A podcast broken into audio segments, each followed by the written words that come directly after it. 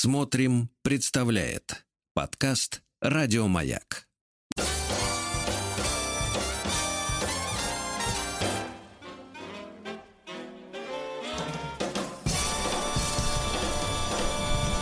Стилавин. Да, такое утро, такое, да. Слушайте, доброе утро, значит. Да, но, э, знаете, друзья мои, э, я понимаю, что многие нас слушают в подкастах или вообще не, здесь. Не здесь. Но, проблема, да, или вообще не здесь. но проблема в том, что проблема в том, что сегодня в э, столичном регионе примерзапакостнейшая погода. Очень сильный ветер, а, льет сверху. Единственное послабление плюс 8 тепла.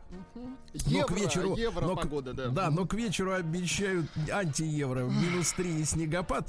Э, Поэтому, в принципе, перебить эту э, мерзость. да. Нечем, нечем перебить Нет, эту только погоду. вот, э, только вот этой песни, с которой мы начали, э, вы знаете, я поначалу думал, что Владик дал осечку, знаете, вот, э, хотел уже сказать, что пуля холостая. Да. Вот, а оказалось, что это вовсе не МС Хаммер, что тот самый мерзкий МС Хаммер, это А, из- Взял, человек, это оригинальный трек, ну совершенно давайте точно. так, человек в, ш- в удлиненных шароварах, Да.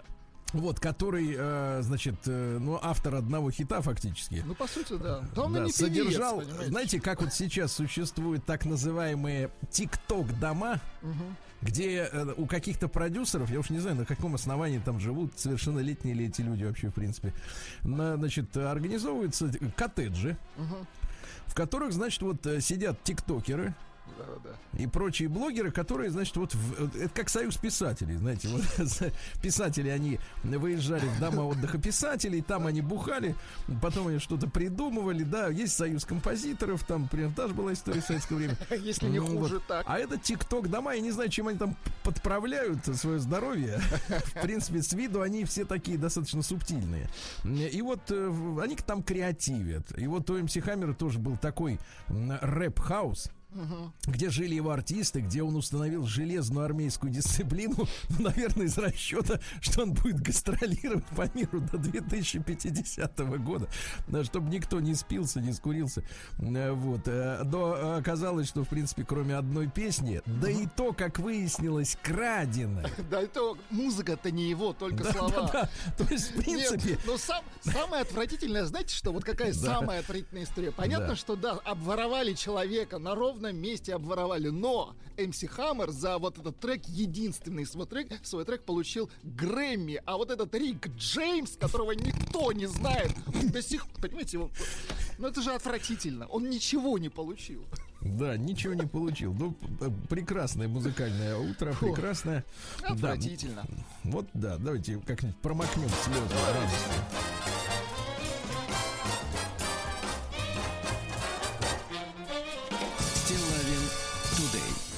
Слушайте, Владуля, Да. я, вы знаете, встал на тропу открытий. Ну Вот. Вот э, в связи, я просто почему смеюсь, я объясню, э, в связи с той погодой, которая сейчас в Да-да-да-да. Москве, на какую тропу? Вы вброд Да-да-да. пошли?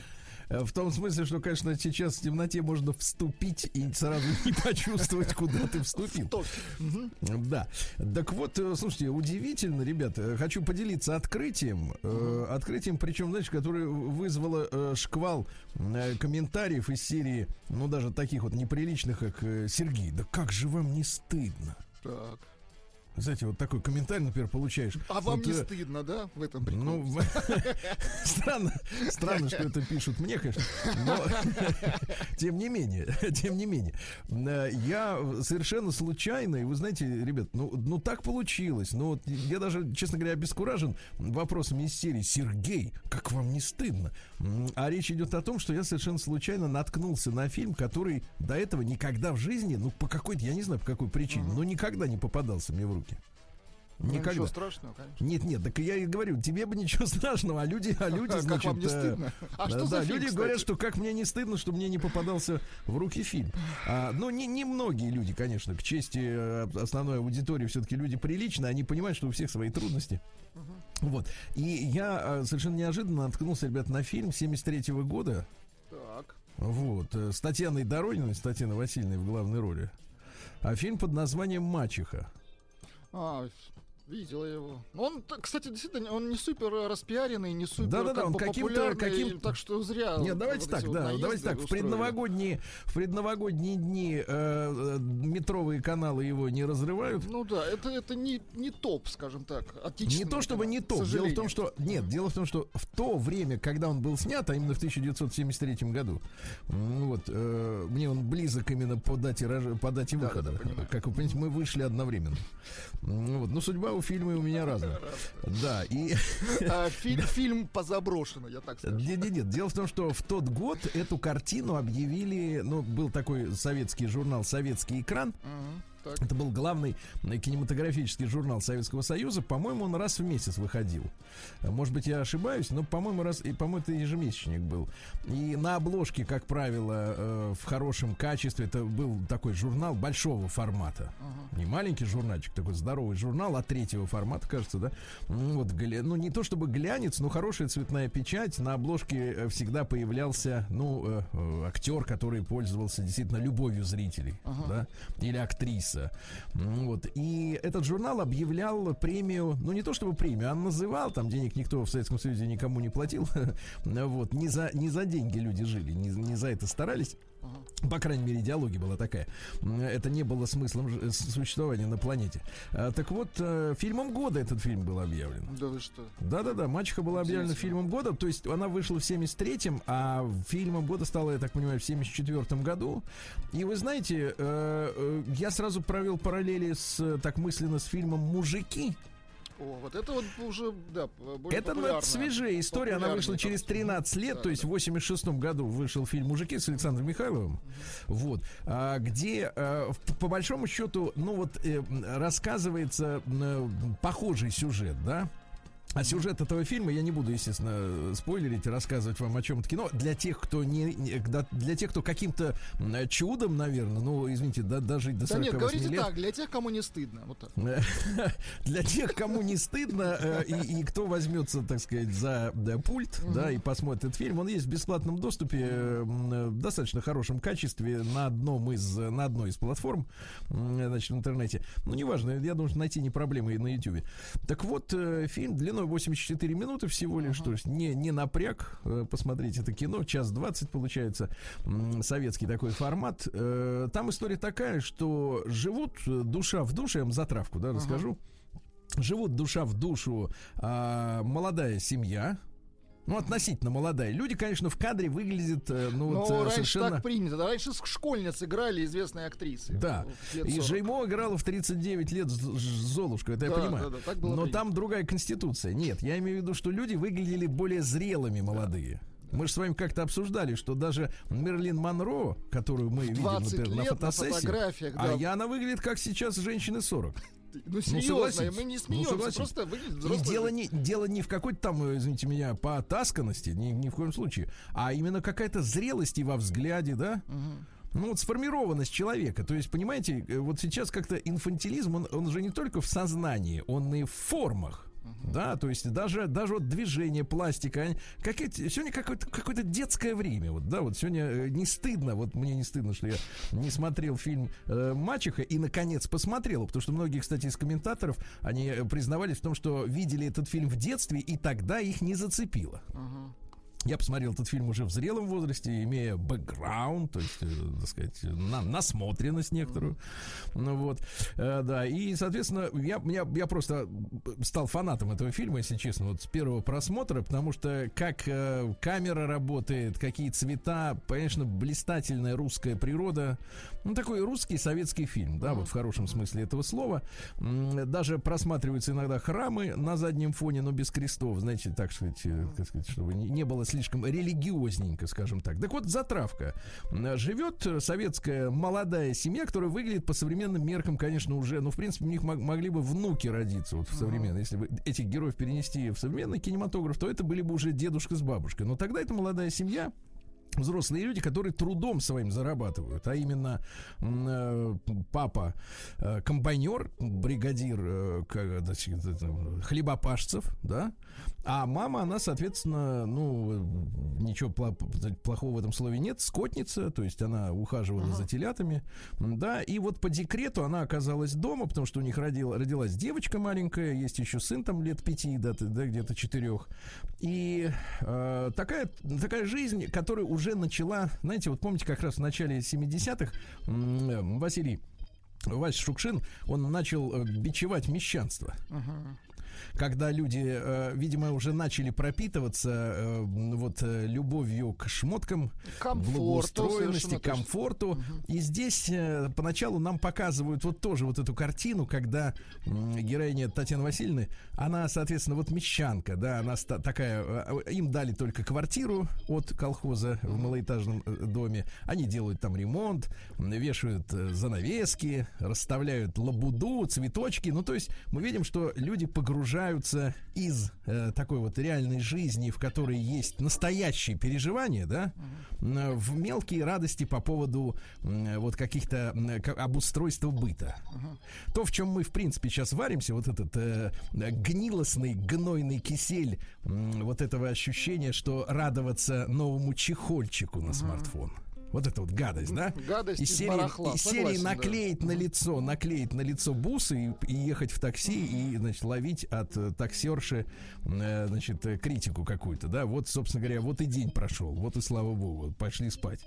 И вот в этом киселе, вот таком гнилостном, э, мерзком, да, вдруг случается, как гром среди ясного неба, письмо от, э, ну, я так понимаю, родственников или знакомых, ну, неважно, mm-hmm. в котором сообщается, что наш герой-комбайнер в, в молодости своей, до знакомства еще с нынешней женой, естественно, да, вот, имел отношение с женщиной старше его, которая забеременела, не сказала ему об этом ничего, уехала в другие, так сказать, э, края, на севера, вот, там родила, и, к огромному сожалению, э, там еще так нитью проскальзывает такая короткая, что она была блокадницей и э, здоровье подорвала еще в Ленинграде. И, к сожалению, вот в расцвете сил умерла, оставив э, восьмилетнюю девочку. Дочку. Uh-huh, uh-huh. И тут происходит вот сложный прием решения, да, что делать, потому что других родственников нет, либо отдавать э, в детский дом, и, ну, приходит это письмо, да, с, с советом, что делать. И мужчина, кстати, волевой, в этом смысле он отличается от нынешней братьи достаточно сильно, да. У него есть своя линия. Вот он принимает решение эту дочку, которую он никогда в жизни не видел, естественно, да. Он не, не, не, не этот чужой не знал для него, ней, человек чужой. Ну, потому что ну, если тебе, тебе говорят, да, что, а, вы знаете, а у вас вот есть, например, брат где-то живет. А ты никогда о нем не думал, не слышал, ничего. И, конечно, по первости это для тебя. То есть ты логически себя убеждаешь в том, что это родной человек. А так-то, в принципе, вас опыт жизненный не связывает. Да? И э, они эту девочку забирают. И дальше, дальше вот эта проблема, э, когда ребенок, э, оставшийся без мамы, тоже с чужими людьми, они все на нервах. Блистательно показана роль тещи, угу. которая постоянно промывает дочери мозги из серии «Как надо жить». И что там первая фраза вот в начале этого фильма, что письмо-то надо было сжечь. И не было бы никаких проблем. Чего ж ты чужие письма-то не читаешь перед тем, как отдать? Понимаешь, да? Там блистательно показана теща. Просто я, честно говоря, смотрел этот фильм, и там несколько вот таких жутких сцен, как мать э, престарелая поучает свою уже взрослую женщину, у которой у своей, самой двое детей, угу. поучает, как надо жить, давит, прессует. Я не знаю, это как в сегодняшних вот этих идиотских терминах это называется. Но я, честно говоря, проникся сочувствием, потому что я никогда, слава богу, в своей жизни не наблюдал, как вот это происходит э, чтобы мать э, гнобила дочь, да, но поскольку мы достаточно часто в наших психологических разговорах и с тем же Добиным, с историком, э, слышим о том, что существует вот это давление, вот в этом фильме это очень хорошо показано, и, и парни, если вы не представляете, в каких тяжелых условиях растут под давлением своих матерей ваши нынешние жены или подруги, обязательно посмотрите, потому что вот реально я проникся сочувствием, честно. Потому что в мужской истории такого нет, чтобы отец гнобил там сына, да, вот, в принципе, такого. Этой культуры нет, а вот материнское давление на дочь это, видимо, серьезная история. Короче, я посмотрел этот фильм с огромным удовольствием, великолепная операторская работа, неспешный рассказ. И самое главное, понимаешь, там показаны простые, честно, э, простые советские люди, которые, знаешь, вот они не, не наделены даром красноречия, да, допустим. Uh-huh они в большей степени молчаливые, иногда на эмоциях, э, на чувствах, да, но это так натурально сыграно, ну так есть, ну, что, что значит натурально? Я просто ну, смотрю, я, я, да, я да, вижу да. историю, я не, не игру актеров э, вижу, а я вижу историю, и они так показывают, как простой человек, который не может вот слова, словами красиво, так сказать, как на каком-то телешоу выразить свои вот эти эмоции, прописанные сценаристом каким-то очередным, да, или как я разговариваю. А вот а вот по-простому, по-русски, по-советски, по-человечески ты, по, ты смотришь и ты чувствуешь, вот ты можешь в этом фильме за каждого из, из, из этих героев, по большому счету, э, попереживать какое-то время, да, то есть э, нет главных второстепенных, э, все как бы на переднем плане, и ты можешь сочувствовать им. Вот это великолепие, конечно, настоящего кинематографа о, котором, о котором мы тоскуем. И я счастлив, на самом деле, несмотря на все эти идиотские замечания серии «Сергей, как не стыдно, что вы не смотрели до сих пор этот фильм». Ну, я, может быть, это чувство юмора у людей такое, а я не, не отдуплил, как говорит наш Алексей Алексеевич. Но, если честно, я счастлив, что посмотрел этот фильм во взрослом уже состоянии, да, когда я действительно могу всех героев в этом фильме, э, так сказать, представить и понять в какой-то степени. Ну вот, что хотел сказать.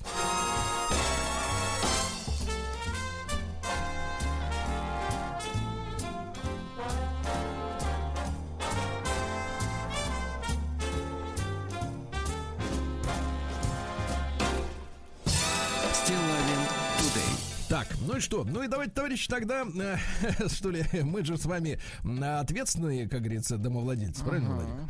А, э, продолжается эпидемия, дорогие друзья. Эпидемия материальных претензий мужчин к женщинам.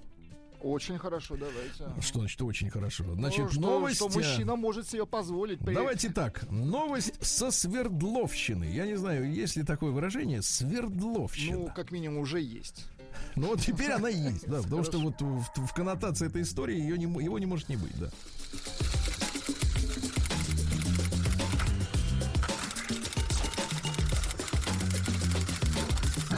Приемная нос. Народный омбудсмен Сергунец. Да, я специально выделил это в отдельную часть нашей программы, не комкая в, в общих новостях.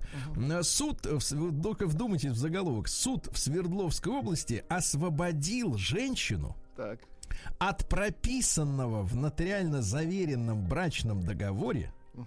обещание купить своему мужу, который уже стал бывшим, угу. но обещание это было прописано, машину стоимостью не менее 650 тысяч рублей. Освободил, Смотрите, да? Да, суд особ... по какой причине? Написано так. судья женщина. Не знаю, как-то это связано или нет. Женщина обещала мужу после свадьбы купить ему дорогой автомобиль. Угу. Был составлен брачный, то есть она фактически, ну что, я не, не, конечно, не берусь утверждать, ну, была ли это сделка с мужем в целом, да, но тем не менее. А, составили брачный договор в нотариальной конторе, однако в итоге женщина приобрела для мужчины ладу, которая стоила в четверо дешевле заранее прописанной в договоре оговоренной суммы. Да, в договоре. В итоге пара развелась, то есть, в принципе, он почувствовал обман, его в четверо нагнули, в четверо. А мужчина подал на бывшую жену в суд, требуя купить ему более дорогую машину. Но судья встал на сторону, на сторону женщины, э, признала, значит, брачный договор недействительным. Вот. Дело в том, что сторонами якобы не был согласован предмет сделки. В пункте договора не указаны тип автомобиля, грузовой, легковой, наименование, тип двигателя, комплектность, Слушайте, ну, особых... стоимость указана. Значит, я считаю, что суд Конечно. следующей инстанции должен как-то с этим разобраться, правильно? Конечно. Ну, вот так это? вот, извините это меня, человек, кидало, извините, человек женился на женщине за тачку. Ну, одно дело, ты женился за Мерседес, а другое дело за Ладу. Извините, товарищи, подвиньтесь, давайте дальше разбираться. Суд идет. Спрашивает, какой фильм «Мачеха» 73 год.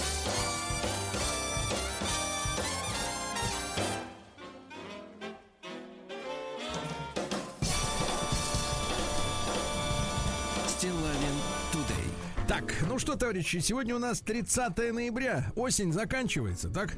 Точно. Вот, под, подли, подлило сегодня вам за шиворот, да, Владик? Всем подлило. Ну вот и хорошо, а сверху, а с вечером присыпет. А Динамо бежит, э, все бегут. Да, значит, смотрите, товарищи, сегодня день ликвидатора. Но дело в том, что в э, суровых условиях э, 86 -го года, как вы помните, был э, построен саркофаг над э, четвертым uh-huh. энергоблоком, или над третьим, извините, могу путать э, название номера, но в любом случае речь идет о Чернобыле. Вот вы помните, что авария случилась э, 26 апреля. И вот к 30 ноябрю э, уже саркофаг был завершен. Ну, тот самый первый еще. Э, ну, низкий поклон тем людям, которые здоровье свою жизнь отдали. Настоящий ради герой, конечно. Спасение. Действительно, это настоящий герой. Э, сегодня Всемирный день домашних животных. Я знаю, что у вас есть животные. Я знаю, что у вас есть. Да, и вообще не за горами, мне, мне кажется, тот день, когда, когда вот, знаешь, нет, вот сейчас уже, например, можно подселиться в камеру так. в Америке, да, к женщине, э, будучи мужиком, но сказавшись женщиной, да. Класс. Более того, там э, участились случаи таких изнасилований в американских тюрьмах, да. А мне кажется, не за горами тот день, когда можно будет сказаться животным. Я кот, например, да, вот Владик сможет сказать. Я да, кот, да, да. и все. И подселиться. И подселиться в приют, да. Хрустеть, правда, придется этими. Но говорят, тут э, Хрустеть закуска нормальная. да. Хорошо. В Якутии день хомуса. Это инструмент прекрасный. Так, есть у нас. Дайте нам, пожалуйста, хомус. Нужно. Как звучит. Завораживает. Гипнотизирует. Прекрасно. А день памяти жертв химического оружия. Ну, честно говоря, больше ассоциаций с э, фейками типа белых касок. Как-то вот так вот, да, последнее время. А Всемирный день слонов. Животное хорошее, умное, то, что коты. Конечно, Да, да. А Международный день защиты информации. С этим плохо в мире.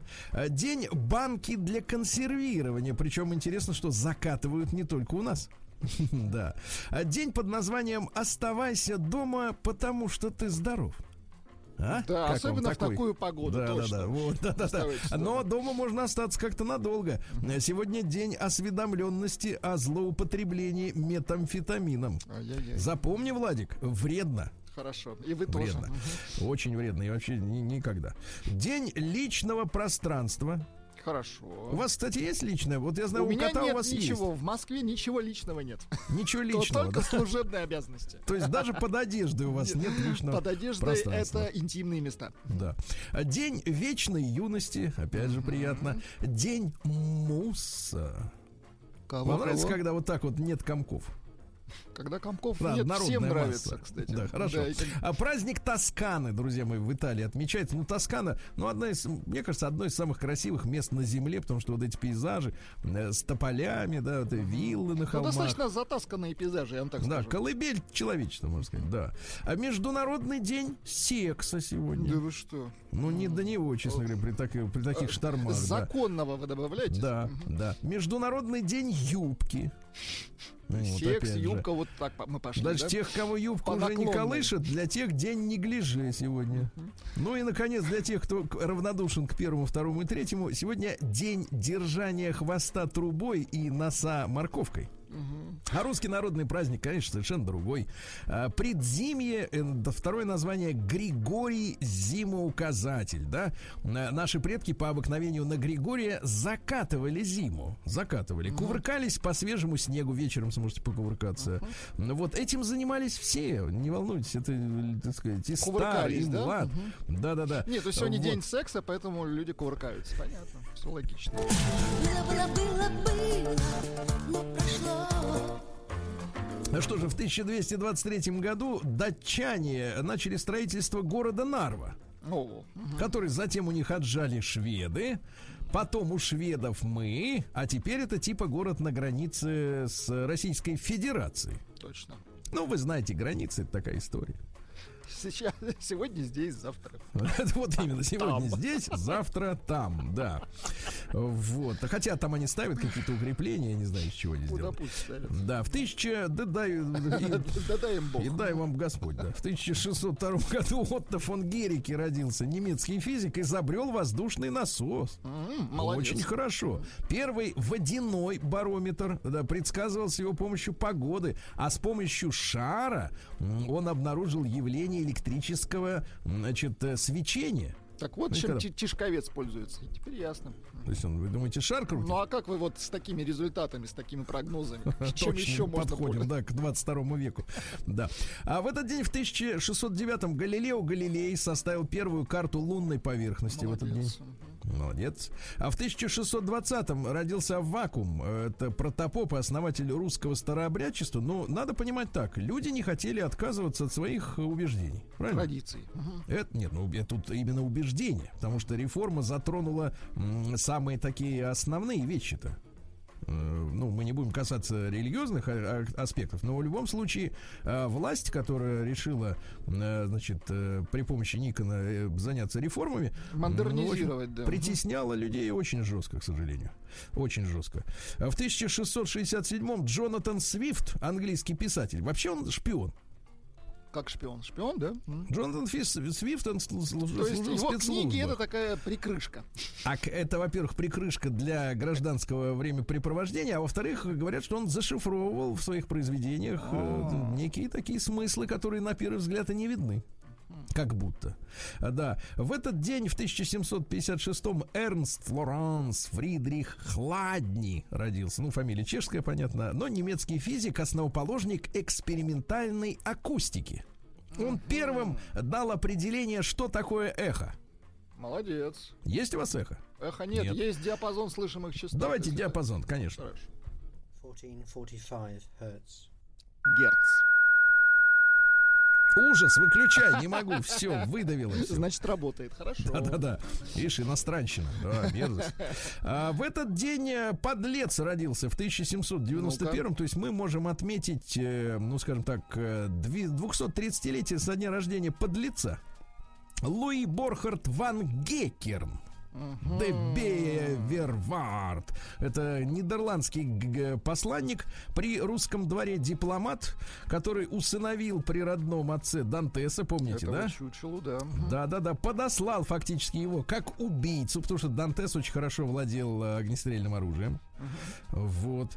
И по каким-то сведениям у него был бронежилет у подлеца. Да ладно, серьезно? Да, да, да, у него был железный бронежилет, поэтому Пушкин не мог, в принципе, даже если бы он хорошо стрелял. Да, да, да, подонок. Ну вот, в 1810 году Оливер Винчестер, это американский изобретатель и производитель стрелкового оружия, ну, у нас принято ударение по-другому ставить, Винчестер. Да. И это даже как бы слово нарицательное. То есть есть у нас ксероксы, да, вместо копиров. И вот Винчестер это типа тип ружья, да, который он придумал. Вот, э, так сказать, начинал коридорным в отеле. Ну, молодец То есть позвольте вам, так сказать, открыть номерок. А у Да. самого, понимаешь ли, оружие А у в самого в кармане. голове ствол. Да. А в, в 1835 году родился Сэмюэл Клеменс. Ну, естественно, Марк Твейн, как надо его правильно называть. Мы всегда его в советское время назовем Твеном. Э, Цитаты замечательные. Э, Всему удалось найти применение, кроме храпа. Хорошо. Человека легче обмануть, чем убедить его, что он обманут. О, шикарная Очень мысль. хорошо, Работает, очень. видит, на всех континентах. Помните, тут бабуля, э, значит, ей позвонили, говорят, ваша дочка в ДТП, давайте 700 тысяч. Мгм. Ей соседи, ее соседи отговаривали, она все равно отдала. Не верила, да. Да, к сожалению, да. А секрет э, того, чтобы добиться чего-то, начать. Хорошо. Да.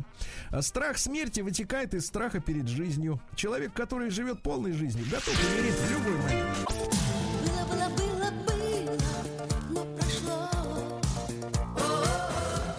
Так, друзья мои. Ну и моя любимая цитата из Марка Твена. Лучше всего американцы умеют рисовать мишень в месте, куда упала стрела. Хорошо, если- Да. А в 1840-м Вильгельм Генрих, это американец сказал, Вильгельм Генрих Эрб родился, немецкий врач, один из, из основоположников невропатологии.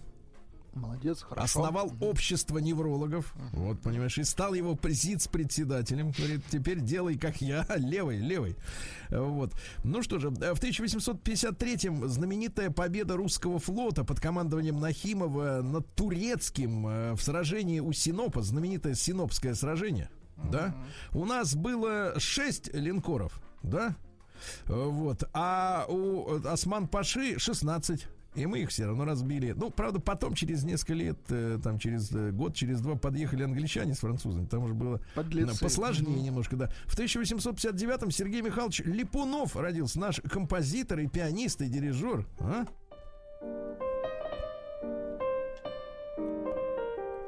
Да, хорошо. Хорошо, хорошо. А в 1874-м Уинстон Черчилль, человек, который развалил Британскую империю, но считается, что он э, чуть ли не главный человек в истории этой, этого государства. Такая парадоксальная достаточно парадоксальная ситуация, но цитат много, цитат много, да. Ну Вот, э, пожалуйста, э, успех означает умение терпеть одно поражение за другим, не теряя воли к победе. Это он про Да. себя, да-да-да. Так, я извлек из выпивки больше, чем выпивка из меня. Подлец. Понимаю. Я люблю свиней. Собаки смотрят на нас снизу вверх, кошки э, сверху вниз, а свиньи смотрят как на равных. Еще и юморист, да. Да, народ без совести – это народ без души. Народ без души – это народ, который не может выжить. Черчилль говорил, ребят. Хорошо. Черчилль, запишите ваши, так сказать, органайзеры. Да. Русские могут казаться недалекими, нахальными или даже глупыми людьми, но остается только молиться тем, кто встанет у них на пути. Тоже ведь. Понимаю. Уинстон, да вы пьяны.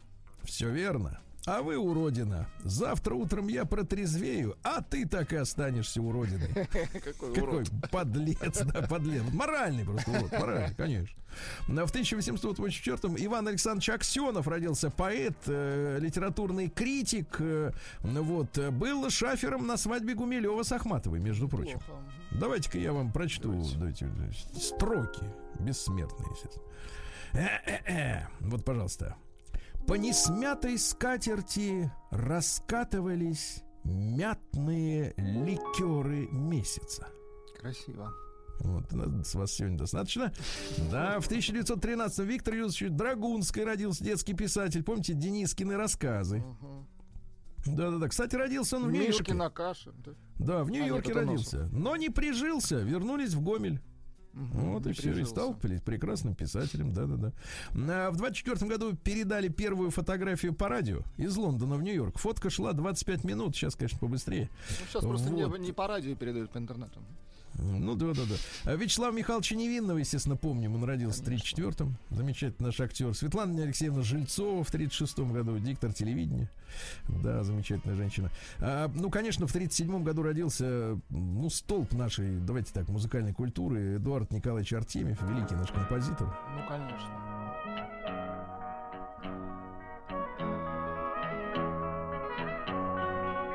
Много-много музыки из фильмов и просто, да, замечательный композитор.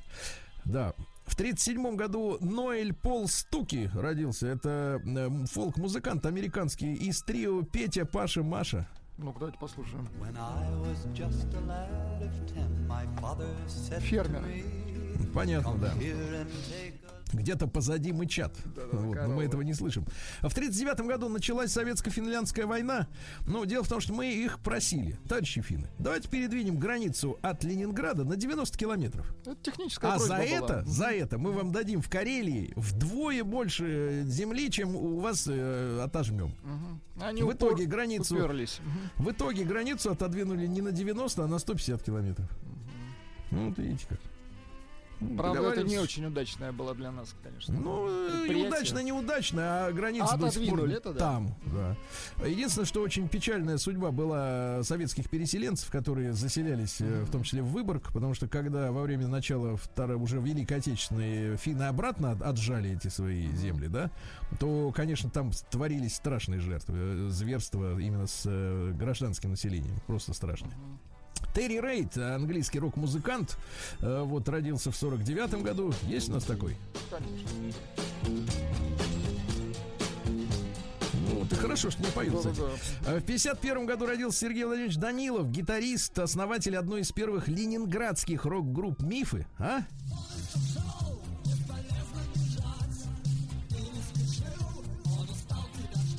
Вот хорошо. В 54 году на американку Анну Ходжес э, долбануло сквозь крышу осколком метеорита. Вы представляете? Ничего себе, ужас. Да, да, кстати, интересно, что метеориты падают, а на нее упал кусок э, весом почти 4 кило. Представляете, какой Вот. он был, если он не Нет, нет, не они догорел? падают, падают регулярно, а как-то в людей это редко попадают. Это очень интересное явление, да. В 55 году ваш кумир родился Ну-ка, Уильям давайте. Майкл Альберт Броуд. Он же Билли Айдол. А? Билли Айдол. Есть ранние записи у нас. Понятно, Настоящий панк. другого и не ждешь. Друзья мои, ну сегодня 60 лет Казанове. Замечательному нашему ак- актеру Александру Анатольевичу Лыкову. А? Ну, помните? А шляпу помните, а? Ну, а кто взгляд? шляпу-то забудет, конечно. Он Ну, же конечно. никогда и не снимал-то В больше. 65-м Бен Стиллер, американский киноактер, ну, как правило, придурков играет и талантливо, чувствуется, вжился в роль Веришь давно. ему, да. Да. В 82 году вышел самый э, кассовый альбом в истории музыки вообще до сих пор. Да Сейчас музыку-то мало покупают. Майкл Джексон, триллер, конечно. Ну да, это... Вышел, да-да-да. В 88 году в Советском Союзе зачем-то перестали глушить э, э, американские и европейские пропагандистские радиостанции. Устала рука. Мгм. Да, а что рука-то? Включил рубильник, вот тебе и э, глуши. Да. Ну и сегодня в 93 году Борис Николаевич подписал указ о государственном гербе Российской Федерации. Понимаете, да? То есть вот у вас и короны, и крылья, у, и нас, у все. нас и герб появился. Очень Замечательно и красиво, очень хорошо. Ну, ну, Нарисованный, некоторые, да. некоторые говорят, что смотрят в разные стороны, а это значит спина к спине. Спина к спине, ребята.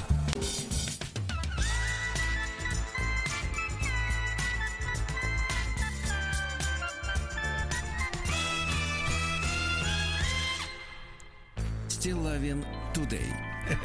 Товарищи, ну, мужать э, действительно э, в столичном регионе гадость, э, дождь, но к вечеру как крепко подморозит, пойдет снег, будет Очень минус хорошо. там 3, минус 4, так что гололед страшный будет, на машине опасно, сразу могу сказать.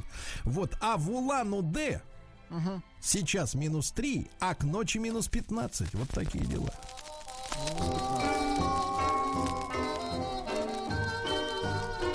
Чтобы песней своей помогать вам в работе, дорогие мои. Ну, как-то так, да. А, ну что же, э, друзья мои, а, Улан-Удэнец купил Так. три картофелины за 10 тысяч рублей. А? Да, 33-летний мужчина увидел объяву о продаже беспроводных наушников на популярном сайте. Позвонил по указанному телефону, договорился о покупке, назвал реквизиты для получения покупки на почте. В коробке пришли три картофелины. Но их можно посадить, вырастить урожай, потом еще раз посадить. когда-нибудь- можно, да. и когда-нибудь, да, от, отобьется. А, в Улан-Удэ молодая мать обокрала в сауне иностранца. Молодая мать. Мгм. Иностранец э, из Узбекистана.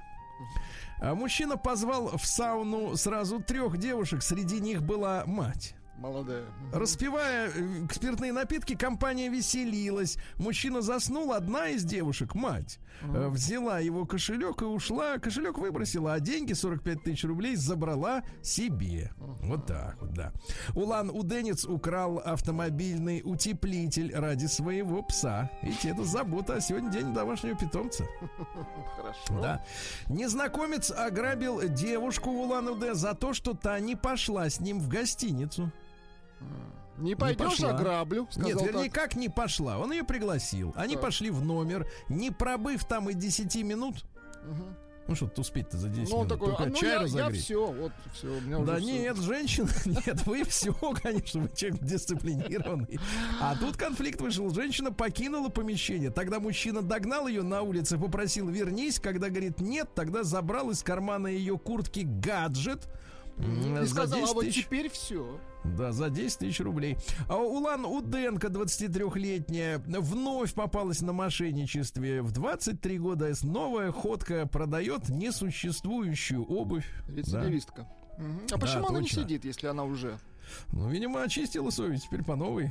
Вот Улан образом, да? Уденец совершил кражу на автовокзале Так. и там же пропил деньги. А? Вот Видите, вам же же. такое нравится, да? Куй хорошо. железо, не отходя от кассы. Вот я Могли так бы так? называю. Молодцы, Да, молодец. У нас автовокзала нет. Ничего, Там сейчас ничего, у застроено, вас на застроено все, застроено. Нет, вашей- нет, нет. Улан Уденец воспользовался беспечностью кондуктора. Женщина-кондуктор оставила свою сумочку на пассажирском сиденье за водилой.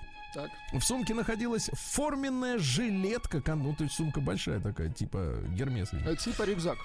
Да, толстовка, более трех тысяч рублей, все украли, все украли. Ну и два давайте сообщения хороших. Во-первых, Улан Уденец организовал в арендованном доме нарколабораторию. Мгм. Да. Ну и что еще? Еще, смотрите, в ученый. Бурятии, в Бурятии, фраза хорошая, в Бурятии задержали терпеливого наркомана. Терпеливый. Терпеливого, да? Ну и, наконец, э, давайте э, для вас специальную новость, вот Давайте, оставил на сладкое. В Потому что про культурно- наркомана новость была про вас. Давайте, а теперь про меня. Не, не, это просто про других, Да, да, да, вы не стесняйтесь. Э, В культурно Вы не культурно стесняйтесь, я вас научу. Давайте. да, А в культурно-спортивном комплексе в Улан-Удэ нашли БДСМ комнату. А, так это про вас новость. Представляете, в сауне, расположенной в комплексе, была обнаружена БДСМ комната.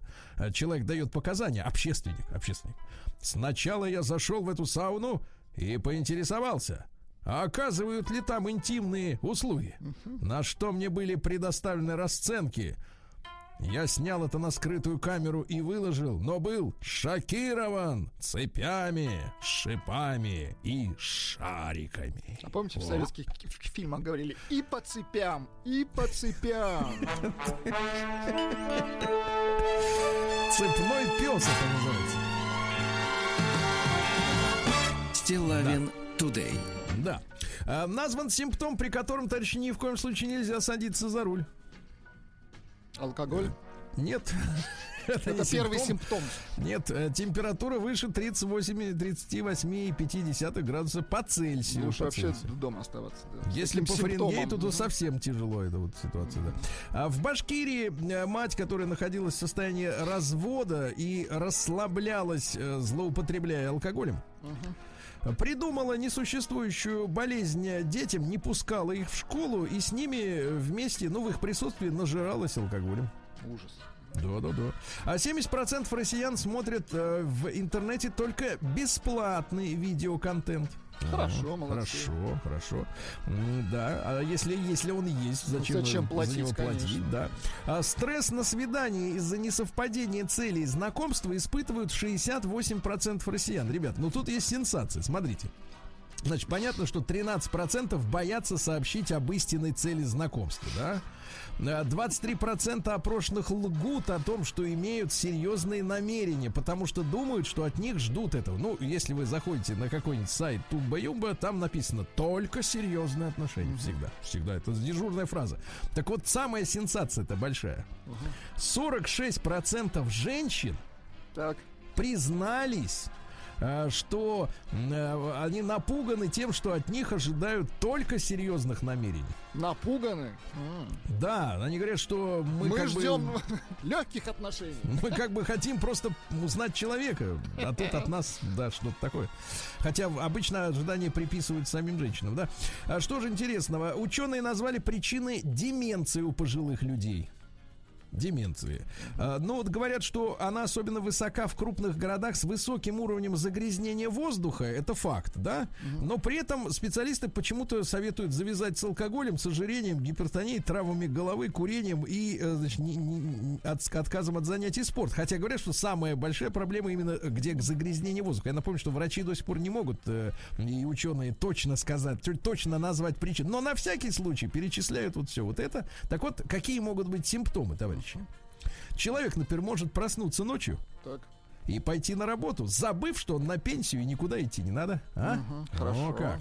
Директор ЦРУ пожаловался, что смартфоны и другие технологии усла- усложняют агентам ЦРУ шпионаж. Хорошо. Что же это в помощь им? Ультразвук помог усилить, это ученые из Санкт-Петербурга выяснили, помог усилить антибактериальные свойства латуни. Усилить. Знаете, вот бывает латунная ложка или ручка. Вот если ее обработать ультразвуком, то там намного Она меньше будет крепче, тараканов да. будет. Да. Диетологи выяснили, когда необходимо завтракать э, для снижения риска гибели. Оказалось, что самый здоровый завтрак по времени между 6 и 7 часами утра. А вот если вы, например, завтракаете в 10, То, что? есть такие люди, которые завтракают, ну, сразу идут обедать. Ну вот, то на 12% выше риск преждевременной смерти. Да. А, слушайте, 84% россиян назвали себя счастливыми. А? Хорошо. Несчастных только 14. Видите как? Значит, причины счастья. Ну-ка. А 29% э, счастливы, потому что у их близких э, нет проблем со здоровьем. Да? А, ну и здоровье это важно, конечно. 27% счастливы, потому что у них есть семья. 22% потому что есть дети. Это как бы отдельная история, семья и дети, видите? 21% общей удовлетворенностью жизнью, то есть в кайф, как пела Лада Ивановна. Хмуриться Ну и не надо. 20%, 20% счастливы, потому что у них хорошая работа. Но, конечно, что касается несчастливых, то вот 8% из них, вот они тяготятся ситуацией в стране. Они всегда говорят, ситуация Они в стране. переживают за страну, за Очень народ. та- да, да, да, такие эмпатичные ребята, никак им не разогнуться, да. А, Каждый третий российский школьник хочет стать разработчиком компьютерных игр. Да? Молодцы. Американцы выяснили, что популяция волков, чем больше она, тем э, лучше спасает водителей от ДТП с копытными животными, которые выбегают на дороге. Потому что волки патрулируют как раз э, вот эти вот открытые участки леса и отгоняют э, всяких там Копытных. кабанов и оль- оленей, да, от дорог, и там снижается из-за этого смертность, в том числе на дорогах. Дальше. Упавший с неба пеликан оставил российскую деревню в Новосибирской области без света. Вы Без электричества. Летело, и сердце прихватило, да. Ну и давайте что-нибудь интересного. А, в России провели первую операцию по объединению искусственных протезов с нервной системой человека. Вы представляете? Круто. Молодцы. Молодцы.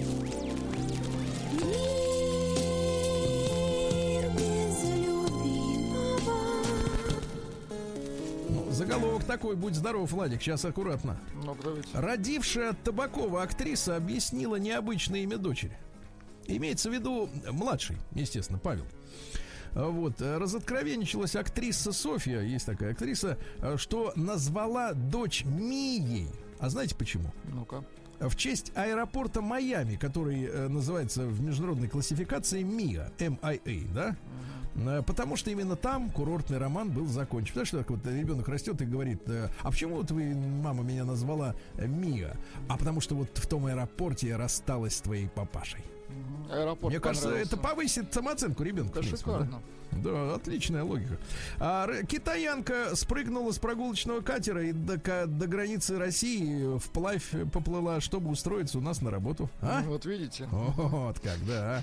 А Зара, певица, поддержала Билана после выступления в Казахстане, где был немножко под шофе мужчина. А формулировка мне просто понравилась. Так, сама по себе новость. Ну, кто не выходит, тот, конечно, не пьет Не, кто не поет. шампанского, да. Сказать. А Певица Зара похвалила готовность артиста выступать в любом состоянии. В любом состоянии.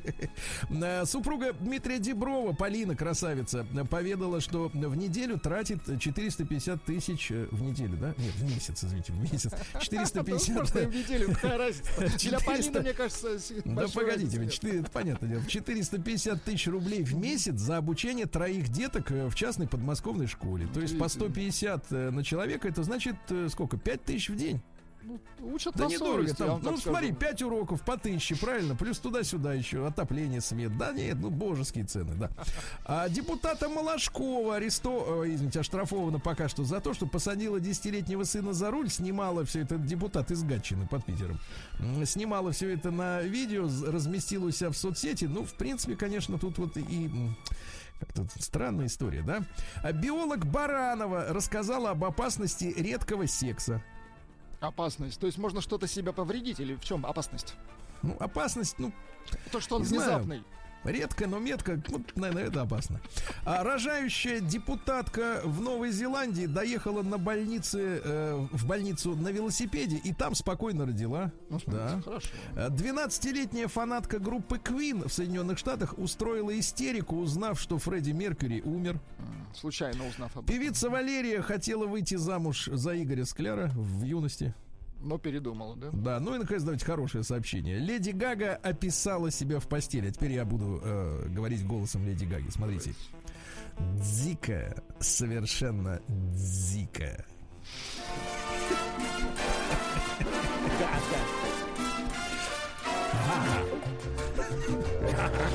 Новости капитализма. А медведь арабского шейха оторвал дверь его ламборгини, а тот и рад говорит, да, Пусть поиграется. Да, да, с дверью. А в Британии посетителей завалило снегом в самом заснеженном пабе на верхотуре э, горы. Они три, трое суток пили пиво и пели в караоке. Да, отлично. Представляешь, ни, ни ума, ни совести, да? А на Украине пригрозили ракетными ударами по российским городам с атомными электростанциями. Ну, в принципе, по-братски, я хочу сказать, да? А в Англии слизень, несколько, знаете, такая огромная, такая... э, Мерзкая. Мгм. Мерзкая, да. Слизень несколько ночей будил британку, названивая в ее домофон. То есть Да он ладно. залезал, нажимал кнопку, и там даже есть фотографии, где он вот рожу показывает в камеру. Ну Вот. А финский лыжник раскрыл причину отказа участвовать в гонке. Слишком холодно, я мог повредить свое здоровье. Слушайте, Ну, раньше, ну раньше вообще, в принципе, спортсмены в целом, я по миру имею в виду, а- а, ну, отождествлялись таким вот героизмом, да? А теперь, видишь, смотри, финны-то берегут себя, а? Нет у них героев больше. А, угонщик автомобиля в США случайно сделал селфи на телефоне хозяйки и отправил ей. Хорошо. Прекрасно. Гонконгцы платят по 50 долларов за автобусный маршрут протяженностью 5 часов, э, чтобы поспать. Прикольно. Все садятся, надевают маски и, И спят, спят. в Отлично. автобусе, пока едут, да. А в дом австралийца забралась самая опасная птица в мире. Это птица казуар. Э, Знаешь, это выглядит как примерно как страус, да? Вес 70 кило, но самое главное, что она убивает свою добычу мощными ударами ног и 10-сантиметровыми когтями. То есть действительно очень у- у- у- опасная штука. На- Ученики парикмахеры постригли мигрантов на белорусско-польской границе. Видите? Хорошо. А, си, э, м, а, да, ну вот, это вот, э, как бы инфекция возрождается по Инфекция, всему да, миру, да, возрождается, что-то, да, к сожалению. Центр- Русский язык стал обязательным предметом в вузах Центральноафриканской Республики, ЦАР по-нашему. Да вы что? Да, да, да, да, да, очень хорошо. Вот, вот. Ну и давайте что-нибудь хорошее. Э, Давайте. Э, Директор приюта для бездомных украла со счета, э, со счета 2 миллиона долларов и спустила в Нью-Йорке на свои украшения. О, да, вот видите. А зачем бездомным украшения, правильно?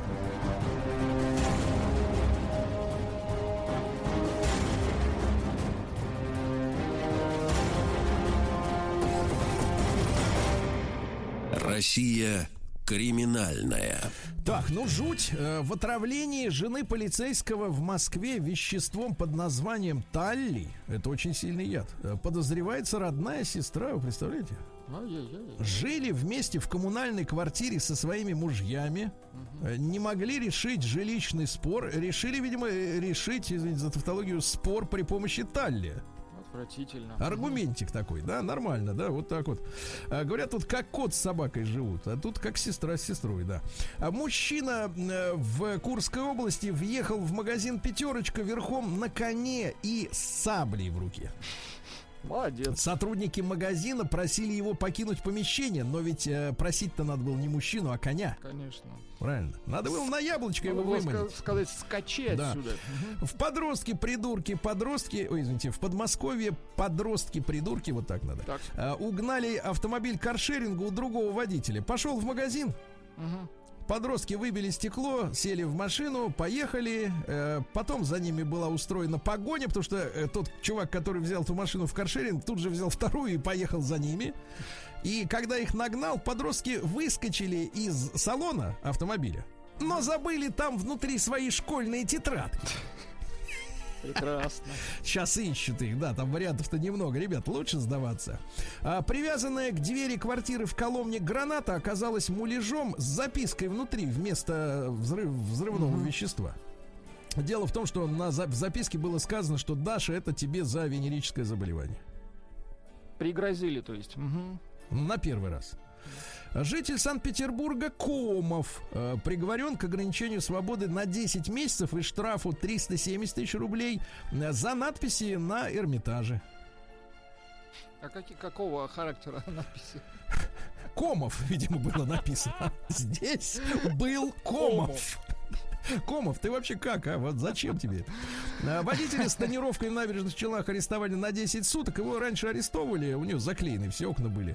Вот. э, Ну, а он не захотел сдирать, теперь вот сел, да. В Москве многодетный отец сдал дочку охраннику торгового центра из-за того, что она украла жвачку. Представляете? А потом, значит, на родителей составили протокол о неисполнении обязанностей по воспитанию несовершеннолетних. То есть сдал и себя наказал. Да? Вот, в Питере косметолог по незнанию обезобразила пациентку, ну, страшная история, защемила лицевой нерв, когда делала лифтинг при помощи ниток. И теперь э, лицо обезображено пере- необратимо, то есть ничего сделать нельзя. Представляете, как кошмар какой. Вот, ну и давайте, давайте что-нибудь, э, что-нибудь такое приличное вам, что ли, дать, да? Пишут, Да, кстати, Екатер- что вот товарищ на коне, это была рекламная акция, оказывается, All Spice. Который Кто это пишет? проскакал э, из All Spice э, сообщение. Но он прискакал в пятерочку, это бы- была рекламная акция. Ах, это рекламная акция? Да, Да, понятно. Вот. Ну, Так, давайте, давайте о хорошем. хорошее, О хорошее. хорошем. На Ямале прокуратура наказала школу за использование ЛГБТ флага в презентации, посвященной Дню терпимости, который мы недавно все дружно отметили в городе Лабытнанги. Достаточно громко отметил. Ну так, ярко, я бы сказал.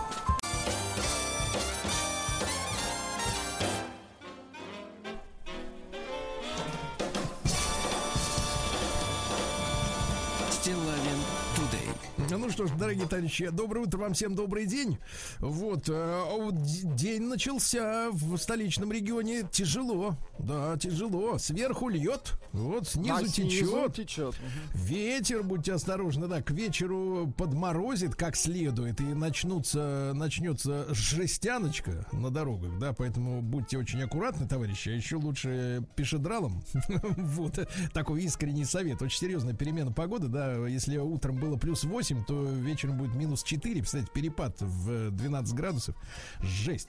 А, Вот, о чем хотелось в этой части нашей программы, в небольшой, с вами э, поговорить. А, Хотелось вашего, вашей помощи э, немножко э, э, филологической, скажем так, да, э, сердечно-филологической. Дело в том, что вчера я вкратце вам уже об этом обмолвился. Э, Вышло замечательное, но замечательное по результатам, но совершенно стандартное в, э, так сказать, э, в исторической ретроспективе исследование о том, что же хотят э, наши люди получить в качестве подарка на Новый год. Ну, это каждый раз это делается, это каждый год. Мы в декабре, там, в ноябре читаем эти исследования. Ничего нового, в принципе, среди мелких э, желаний нет. А 3% мужчин ждут сюрпризов. 2% женщин хотят автомобиль.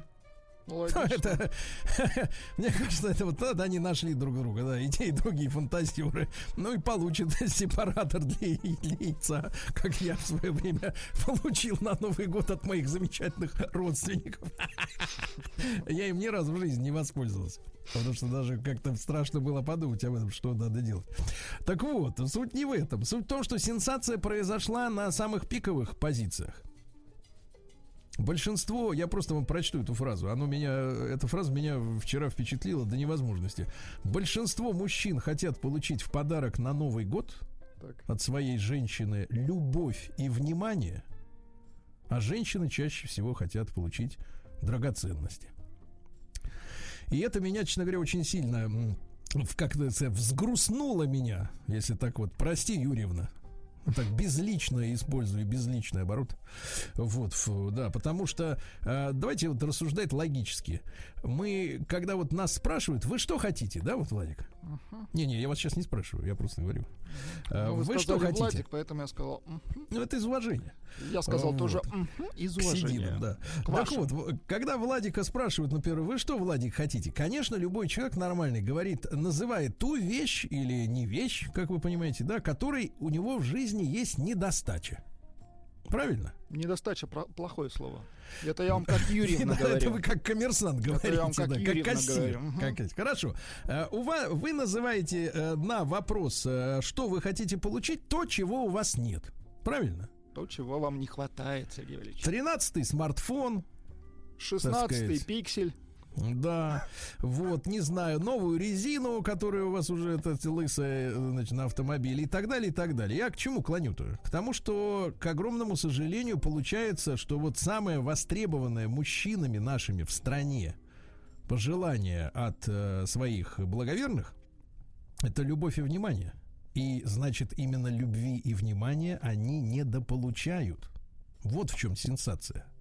Я, конечно, не прошел мимо этого э, известия, да, э, у себя в соцсетях, в том числе в телеграм-канале Стилавин Тудей э, одноименном, разместил небольшой материальчик на эту тему, да, и, конечно, собрал целый урожай воплей от девушек, варьировались, которые, ну, начиная от полного отрицания из серии да кто это делал, эти опросы? Это все вранье.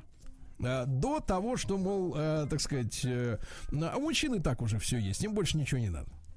Вот. И я по этому поводу хочу с вами, э, потому что там такая история. Э, женщины выразили э, вот искреннее непонимание, а что им надо?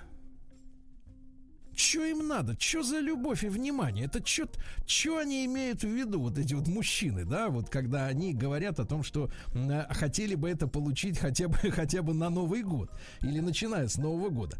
Вот я предлагаю нашим мужчинам сейчас при помощи, у нас э, опять сломался теперь Телеграм, э, заработал WhatsApp, да, плюс 7 967 103 5533 и 728 7171 это наш телефон э, в студии. Э, Пожалуйста, э, позвоните, мужчины, и объясните э, своими словами, нормальными, человеческими, да, э, что вы имеете в виду, когда вам говорят, что вот мужчина хочет от женщины любви и внимания. Потому что я, честно, вот почитав в разных своих соцсетях комментарии к этой, э, вот к этой новости, э, я понял, что как-то вот э, смотрите, есть некоторое убеждение, что мужчинам, ну, как бы, мягко говоря, это вообще не надо. Вот. И, и что они, в принципе, вообще не для того их брали в семью, чтобы они, как бы, так сказать, э, рассчитывали на любовь и внимание. Мне кажется, что Давайте я начну первым, а вы подхватите, да, вот ваши, ваша мысль о том, что такое внимание, в котором э, нуждаются эти мужчины. То есть мы с вами, согласно опросу э, федерального масштаба, да, мне кажется, что не внимание, давайте, давайте исходить всегда из противоположности, от противоположности, да. А, значит, э, люди устали от невнимания к себе от невнимания к себе. А внимание все- всегда это, мне кажется, э, когда человеку, во-первых, на тебя не наплевать, да?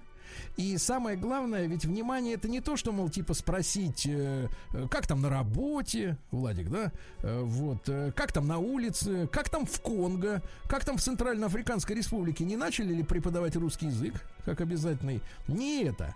А внимание это когда чело- ты, ты чувствуешь, что человек неравнодушен к тебе в самых мелких вещах, на которые, может быть, и ты не обращаешь внимания. Понимаете?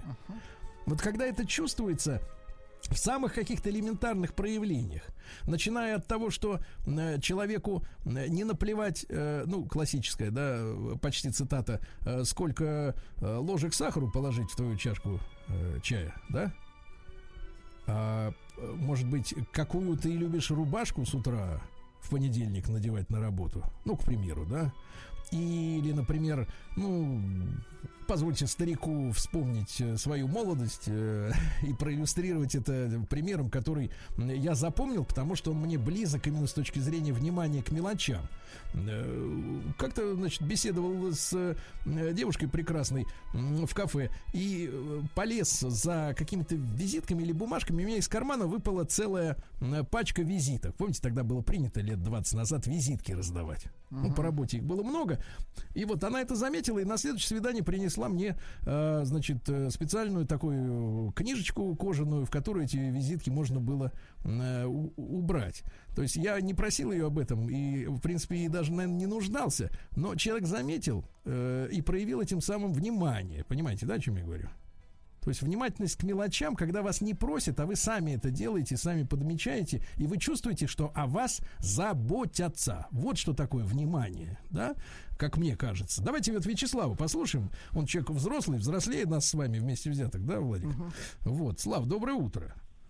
Доброе утро, Сергей. Вот я искренне чуть не расплакался от вашего рассказа. То есть Стилавин – общелюбимый, общеизвестный медийный персонаж рассказывает о том, что он тоже, у него, он тоже испытал внимание. Вот 20 лет назад, когда визитки еще были, Сереж, мне вас искренне жаль.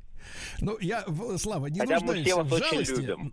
Да, да, да, спасибо, это понятно. Но вы как понимаете, как вы объясняете Я очень женщинам... четко, абсолютно четко это понимаю, потому что вот стандартная у нас картина на даче. В Москве меньше, даже квартир меньше. А вот на даче у нас стандартная картина, что в субботу или воскресенье все дети, мы разошлись по разным комнатам, благо там такая возможность есть даже по разным этажам разойтись, каждый со своим планшетом и все. И каждый, я знаю, что вот я только сяду и начну смотреть какую-нибудь пошлятину или какой-нибудь пошлый фильм, обязательно через это зайдет жена, которая со своим планшетом, знаете, такая э, немножко прибитый человечек, который скажет, блин, ну давай вместе что-то посмотрим. Ты Гогин, я хочу спокойно в субботу посмотреть пошлый порнушный фильм. Можно я это сделаю? Она, ну давай вместе посидим, что-нибудь посмотрим. Ну, пожалуйста. Я же не могу, тоже я же работаю среди недели, да, там с ребенком ковыряюсь. Поэтому, ну я же могу получить свою только тепла хотя бы выходные. И вот что делать надо? Наступаешь себе на горло огромным кирзовым сапогом и сидишь, смотришь какую-то там фигню, которая интересна жене, тебе совершенно неинтересно. Вот что делать. Вот такая, так, такое вот, Вот, она внимание. любовь, да, да, Вячеслав. Да, ну давайте, Слава, да. скажем, э, скажем, нам на- нам вас тоже очень жаль, Очень, что вам не да-да. дают Спасибо. посмотреть Спасибо. пошлость, да. Жаль, жаль. Итак, мы друг друга пожалели. Давайте Владислава из Санкт-Петербурга послушаем. Ему 46. Владислав, доброе утро. Доброе утро. Да, Владислав, ну вот любовь и внимание, о которых тоскуют наши мужчины э, в новогодний, в предновогодний вечер, вот для тебя что это? Для меня это, когда женщина, она в первую очередь, она женственная. Когда она думает не тем полушарием, которое вот рассчитывает, высчитывает, вычисляет и выкраивает что-то Так. каждый день. А когда она думает, когда она чувствует, вот тогда... Ну, как, как леди Гага, дикая, да, вот так вот. чтобы Нет, было. не- нет, ни в коем случае. Леди Гага для Хорошо, меня... я понял, я понял. Без расч... не расчетливо. Хорошо. Спасибо, правда, э, хотелось бы конкретную ситуацию. Давайте Диму еще успеем послушать из Ижевска. Дим, доброе утро. Да. Здравствуйте. Да. А, в общем, отлично подытожили вы в самом начале. И следующий, кто позвонил, ну вот мне кажется, ну я сам ни почему не скучаю, у меня есть абсолютно все. Мужчины, на самом деле, как бы это ни называлось, любовь, понимание, терпение, на самом деле мужчина желает, чтобы его инфантилизм никто не трогал. Я вот так думаю. И вот предыдущий э, дозвонившийся тоже сказал. Я Да, давайте так, давайте выразим хотя это словами какого-нибудь э, дипломированного с корочками психолога, э, обрати- обращаясь к женщине. Жей, давай так, женщина, не трогай своими наманикюренными руками моего внутреннего ребенка. Ну, пре- прекрасно. Ну, в общем, в принципе, мы же объяснили женщинам, Владик, правильно? Ну, конечно. Ну, Дайте вот теперь ждем результатов, ждем результатов.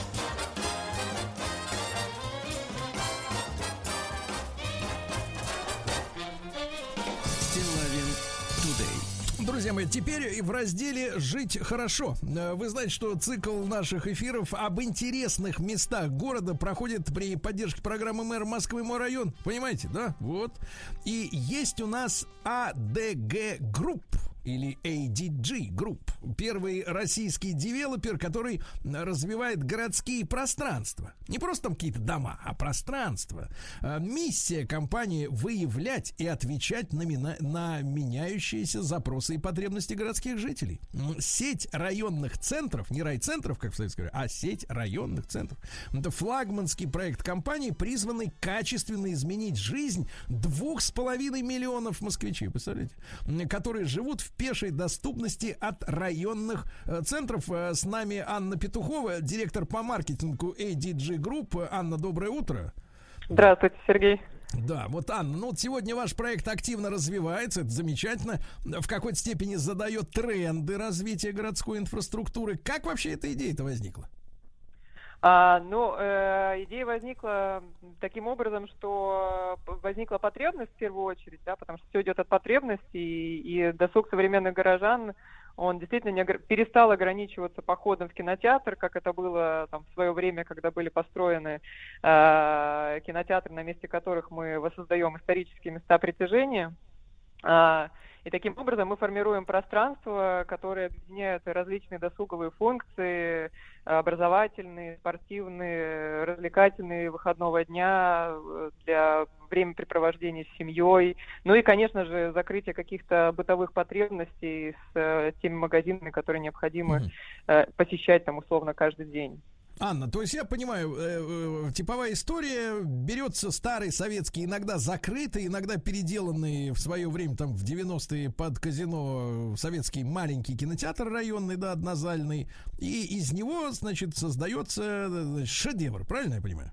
Все правильно, так и есть. Так и Так, есть. так, так. А какие центры вы планируете открыть до конца этого года? Остался месяц вот на календаре. А вы знаете, на самом деле у нас как раз э, сейчас э, вот мы в момент большого события общаемся. Сегодня откроется девятый центр наш, э, районный центр Янтарь в Преображенском районе. Э, А на следующей неделе мы открываем э, районный центр София. Это крупнейшие объекты из всего, всех тех объектов, что мы строим. Мгм. Так, Анна, ну а вот что там есть вот в таком центре? Вдруг кто-то еще из наших слушателей не собрался, не пошел или не подъехал, не посмотрел своими глазами? Вот что там есть в этом э, таком э, притягательном здании? Ну, смотрите, конечно, каждый центр мы в любом случае адаптируем под э, те нужды, которые необходимы в том или ином районе, но давайте на примере э, открывающейся Софии как раз и расскажу. А, Что нас ждет? Э, Нас ждет большой кинотеатр «Коро» с 10 залами. А, Нас ждет, то есть это причем новый уровень комфорта, там все очень классно, с прекрасными откидными креслами, суперкомфортными и, и очень это будет здорово. А, Семейный развлекательный центр э, площадью почти 3000 квадратных метров, и там будет э, очень много различных э, спортивных снарядов для детей, аттракционов э, для детей разного возраста. Это и батутная арена, и веревочный парк э, с тремя уровнями, и огромный игровой лабиринт э, с горками, лестницами э, и прочее, и еще скалодром. Э, На самом деле это такой достаточно беспрецедентный формат э, наполнения подобного парка, и э, мы верим, что это действительно как бы будет востребовано аудиторией, потому что и запрос такой есть. Кроме прочего, открывается ряд магазинов флагманов э, ведущих, фэшн-брендов и, конечно же, спортивных, потому что спорт является самым востребованным интересом наших гостей. Я правильно понимаю, что обулся и полез на канат, да, вот ребеночек? Конечно, обулся, Мгм. полез на канат или пошел вот в фитнес-клуб э, в нашем центре. Например, вот мы DDX открываем, большое партнерство у нас по всей сети. Так, так, А, так. Анна, а вот из, из тех э, центров, которые уже открыты, да, э, вот э, самый необычный и вот близкий вам, дорогой, какой?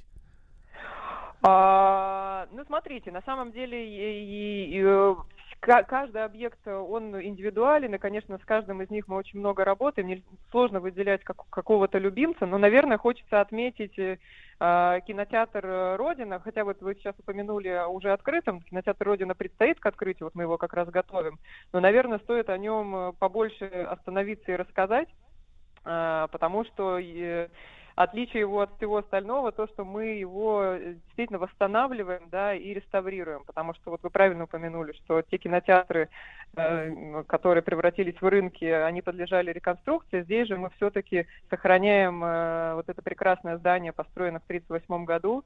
А, Сейчас уже заканчиваются работы по воссозданию внешнего вида главного фасада. А, Уже жители могут действительно наслаждаться знаменитой фасадной фреской, а, которая э, прекрасно отражает различные элементы, характерные для советской эпохи. Да, а что вы, а что вы разместите внутри? То есть вот эргономически, как, чем вы наполните его? Ну, конечно же, э, в- любом случае каждый из кинотеатров, он э, э, его наполняет досуговый да, потенциал, как я уже рассказала, и, и он ну, соответствует запросам там каждого из районов. Какой-то район это большая концентрация, например, на а, ивент-пространствах, ивент-холлах. А, Ивент-холл это такое, скажем, новое направление, которое объединяет под собой а, направление, э, посвященное гастрономическому опыту, то есть это какие-то рестораны, э, приятные бары, а с другой стороны это пространство для а, мероприятий, которые являются как таким центром, э, окружным центром. Нет, нет, это, числе- кстати, отличный, Анна, новый оборот. Э, Люди, представляю, выходят из вашего центра и говорят, я получил великолепный гастрономический опыт сегодня.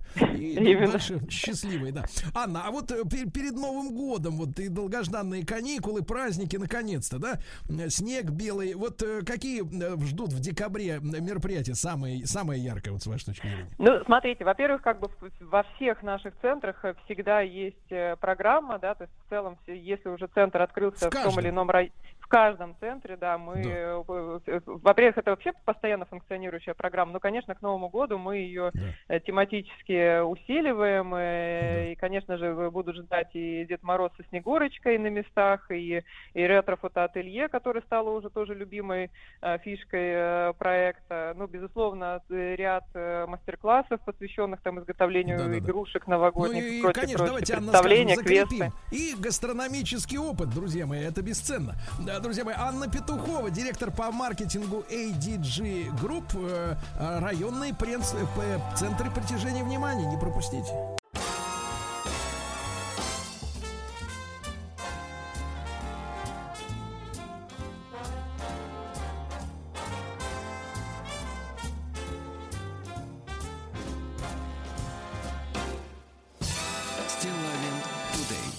Что ж, товарищи, э, э, столичный регион в ожидании снегопада и похолодания, и грамотные умные водители, если, конечно, у них есть такая возможность, не всегда она есть, э, задумываются о том, чтобы не брать сегодня автомобиль, да, а пройтись, но ножоночками пешочком, да, пешедралом. Ну вот в путь дорогу, чтобы шлось веселее по лужам, шагалось, да. А новость пришла на, ну вот в конце прошлой недели. Знаете, э, я вот почувствовал, почувствовал вот как от заголовка веет, вот знаешь, какой-то вот журналюгой веет, потому что, потому что у нас вот, э, вот эта журналистская братья, да, она уже десятилетиями воспитана э, так, чтобы э, давать новостям какие-нибудь яркие, броские заголовки, да. Ну, например, там найдена причина деменции. Открываешь, так сказать, материал, а внутри пустота, да, ничего, собственно говоря, кроме э, симптомов не перечислено. И вот заголовок, э, который тоже вызвал у меня ощущение, что, ну, сейчас какая-нибудь такая желтизна польется. На Сахалине, Владик, внимание, Так.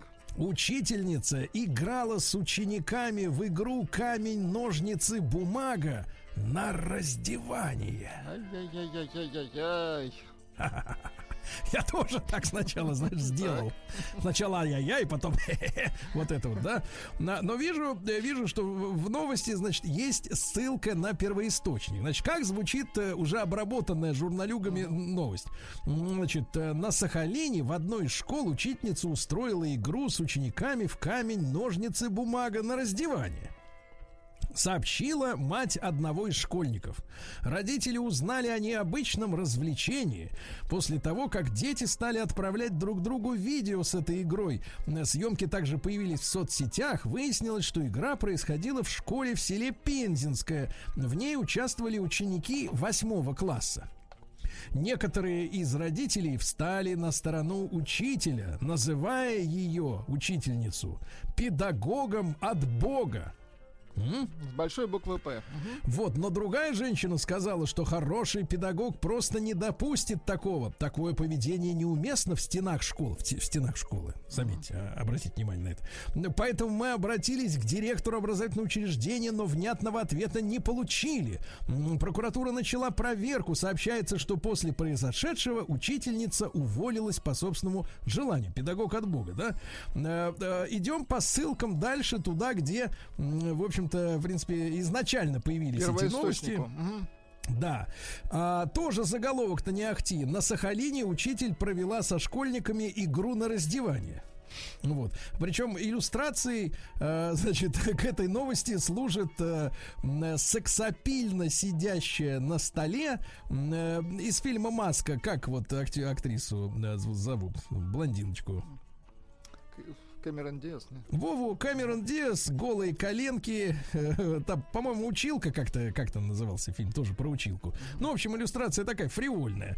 Так вот, о необычном уроке в одном из сельских школ на Сахалине рассказали родители э, учеников.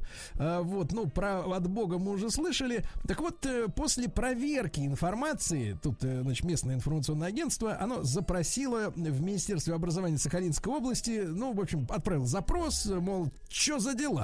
Ну, переводя на простой язык, да? После проверки информации выяснилось, что учитель во время классного часа, Ага. то есть это не урок был, В неурочное время, так? это классный час, когда дети разговаривают друг с другом. И чё с учителем, но не по предмету. Хорошо. Да, просто вот общаются как люди. Да, учитель во время классного часа наблюдала за игрой детей в Чангинцо. Что? Не что, Что а за кин- цо. Что за Цо кин- на Нет, конце. что за кинцо? Винцо, да. Чангинцо. Значит, давайте мы послушаем с вами, мы можем послушать запись. Аудиозапись. Выключайте шарманку, значит, вот вы, Уже. вы услышите, как надо произносить а, вот э, Чангинцо, да.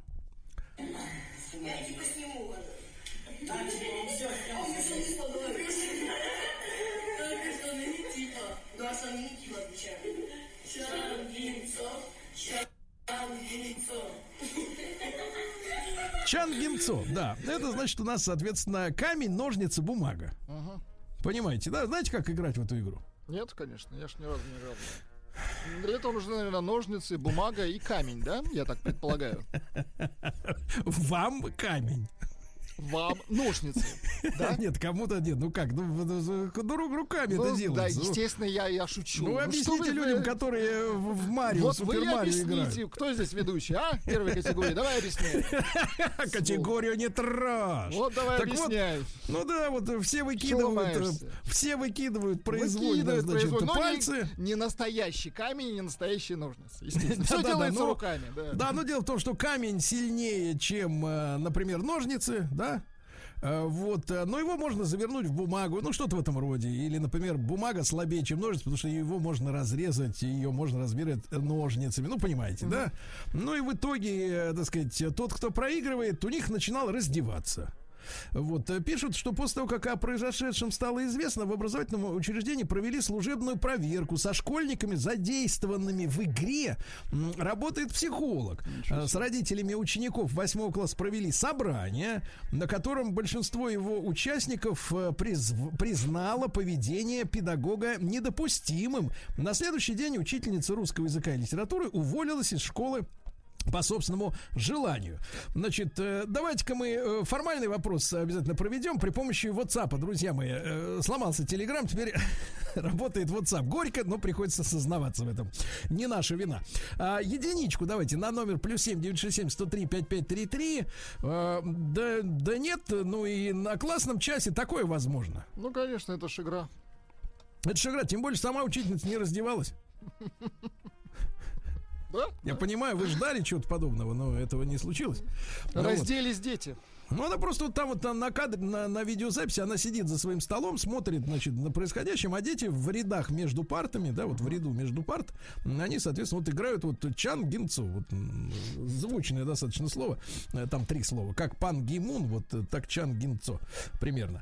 Вот, а двойка нет, гнать таких учителей э, из школы, правильно? За шеей. Гнать, гнать за шеей, да. Но это короткий формальный опрос. Посмотрим, насколько, как вы оцениваете эту ситуацию. Ну и в целом, друзья мои, а, э, давайте поговорим о границах, да, о допустимых границах э, в взаимоотношениях, развлечениях, я не знаю, это же развлечение было, правильно, игра? Ну, конечно. Это же просто для радости, правильно было? А для чего? Это не, не, не, не на смекалку э, игра-то, правильно? Ну вот. а я почему эту тему сегодня взял? Друзья мои, телефон 728-7171. И давайте, насколько неформальные отношения у вас э, с учителями, э, ну, скажем так, развивались, да? Были. В свое время. Потому что, смотрите, по двум причинам. Во-первых, конечно, старшее поколение помнит фильм «Уроки французского». Конечно. Там было дело такое, там не в школьных стенах, а на дополнительных занятиях у себя дома молодая учительница, которая натаскивала мальчика на э, свой предмет, да, По-французски. по французскому, да, соответственно. Вот, она играла в пристенок. На деньги эта игра, да. Пристенг, на- то есть это азартная игра. То есть здесь как бы на раздевание просто вот как бы шалость. А там на деньги. И фильм, нашумевший в свое время очень сильно, да, ну, он ставил вопросы о допустимости, да, вот границ э, между учителем, учеником. Можно ли азартные игры привлекать для того, чтобы повысить успеваемость э, по тому или иному предмету. Ну и вторая история. Э, Нашу школу сегодня же обменяют в формализме. Ну, то есть она у нас превратилась в здание, где оказываются эти образовательные услуги, правильно? И все такие говорят, э, ой, как было хорошо, когда в школе раньше наших деток-то воспитывали. Им, так сказать, вот и жизни учили, и с нами учителя и разговаривали о том, о сем. И потому что семьи не все хорошие, есть алкаши, тунеядцы, да, Ну вот, а учитель, он может на жизненный путь наставить, показать, что такое хорошо, что такое плохо. И вот человек на Сахалине вышел, как говорится, из образовательных услуг, да, чуток, правда, вышел, вот, э, заж- ну, нет, занесло немножко, да, я понимаю, но тем не менее, неформальное общение, ты понимаешь, Владимир? Он их, она хотела их растормошить, правильно я Да, понимаю? втереться в доверие, может быть. В хорошем сказать. смысле втереться, Да, конечно. потому что, понимаешь, когда такая игра происходит, давайте скажем, назовем вещи именами, когда игра на раздевание, да, тут возникает некий такой вот круг посвященных, да? Ну, конечно, какой-то э, человечек, не, не- который не понял правила игры, э, снял на телефон и выложил все это дело. Э, Вот, чем сломал концепцию, понимаете, да? Вот, но в целом сложилась такая как бы интимная в хорошем смысле слова обстановка, доверительная, да, то есть мы вот тут вот узким кружком, мы свои, понимаешь, да, мы можем как-то по- по-братски пообщаться, как-то вот так вот, без формальностей. Это образованию сегодня этого очень не хватает, правда? Очень не хватает. И вот взяли и на корню как бы пресекли э, Чангин Цо. Да, так, по-моему. А, давайте, ребят, насколько в вашей э, личной жизни, ну вот в школьные годы, э, неформальное общение простиралось с учителями? Ну и заодно дайте оценку, пожалуйста, тому, что вы о чем вы сегодня узнали. Э, вот, э, давайте Кирилла из Москвы послушаем. Ему 39. Кирюш, доброе утро. Доброе утро. Да. Прошу прощения. Были у нас классные часы. Ну, точнее, я помню один из них. Моей, так сказать, юной практики. Э, У нас была учительница русского языка и литературы Наталья Тимофеевна, очень хорошая учительница. Вот, и она решила, ну, ей дали новый класс в пятом классе, мы новички, э, вырвались только из лап э, цепких начального класса, и, соответственно, там Бесилова включали по полной. У нас был в субботу, ну, как бы в субботу мы не учились, нам организовали э, факультатив русского языка и литературы. Просто очень в виде игры, чего-то мы там делали. Но, как бы, да, хорошая была, м, как сказать, сама организация этого всего дела внутри, да, и у нас перемена формальная, да, там отдохнуть, э, сходить там, привести себя Ну в да. порядок. Да, и вот в это время, ну, то есть я, мой друг, еще две девочки, ну, играли, там, там просто дурачились в коридоре. И получилось так, что э, он меня тянет в одну сторону руку, девочки тянут меня за другую, в другую сторону. Одновременно отпускают, и вот я уже потом не помню, то ли это был пол, то ли стена. Я потом очнулся в классе, сидящим, меня водичкой поливают. То есть после этого случая э, Наталья Тимофеевна зареклась больше такие вещи проводить. И в походы мы как бы не ходили. Поэтому тут э, нужно понимать зону ответственности, да, и как это все организовать. Вот, касаемо того, вот, что провела учительница, да, на раздевании, это, конечно, вопиюще, да, такого не должно быть. Э, ну, там можно что угодно делать, ну, да, там какое-то другое действие придумать, но ни- никак не раздевание. Ну, надо сказать, что белье Это- не снимали, белье не снимали. Тут, тут как да, все в причем рамках. белье, тут даже просто, если снимаешь маечку, это уже как бы, ну, интимная тема. Согласен, согласен. С вами абсолютно поддерживаю. Да, Кирилл, спасибо. Да, да, спасибо. Вот видите? Хорошо, давайте Валеру, давайте из Югорска. Валерочка, доброе утро. Доброе утро. Так, Валера, ну, до каких, так сказать, пор доходило неформальное общение у вас в школе? Ну, что было? Так, ну, я, может, сначала выскажусь насчет э, Конечно. того, как сейчас учитель э, должен быть, а потом я расскажу свою интересную, замечательную Давай. историю школы. А, насчет э, школы сейчас, у меня дочь учится в третьем классе, я думаю, что учитель должен, э, ну, в школе, когда дети находятся, так сказать, под его э, заботливым крылом, а, учитель должен контролировать и не давать детям, наверное, все-таки выходить за какие-то рамки э, в поведении, в играх. Здесь ведь тоже, я так понимаю, учитель просто это снял. Она вряд ли в этом участвовала. Наверное, скорее всего, может, ей надо было это пресечь и ничего бы не было. Ну, и к сожалению, видите, ролик, ролик начинается и обрывается без контекста. То есть, что предшествовало игре Чангинцо, мы не вот, понимаем. Вот. Вот, но я думаю, что все-таки должен учитель контролировать, э, ограничивать, чтобы дети сильно не разбегались, не расходились, так сказать, чувствовали какой-то ограничитель все-таки, потому что вне стен школы некоторые и даже и в своих домах и со своими родителями а, не видят, так сказать, берегов. А в моей школе, когда я учился, а, у меня была классный руководитель, а, учитель английского языка, и все школьные вечера, которые у нас проходили, они все проходили на английском языке. То есть особо ты как бы не разгуляешься и, так сказать, не отдохнешь. Конечно, я благодарен за тот уровень английского, который теперь у меня есть со школы. А вечера помню, какого, как-то к нам- какого наполнения? Из, э, дискотека, что ли? дискотека, но дискотека проходила на английском языке, еще и какая-нибудь миниатюрка была разученная. И тем То есть более... вы кто подходили к девушке, хорошо- кланялись и говорили «Let me dance you». Окей. И, All а, right, какой- all right, yes.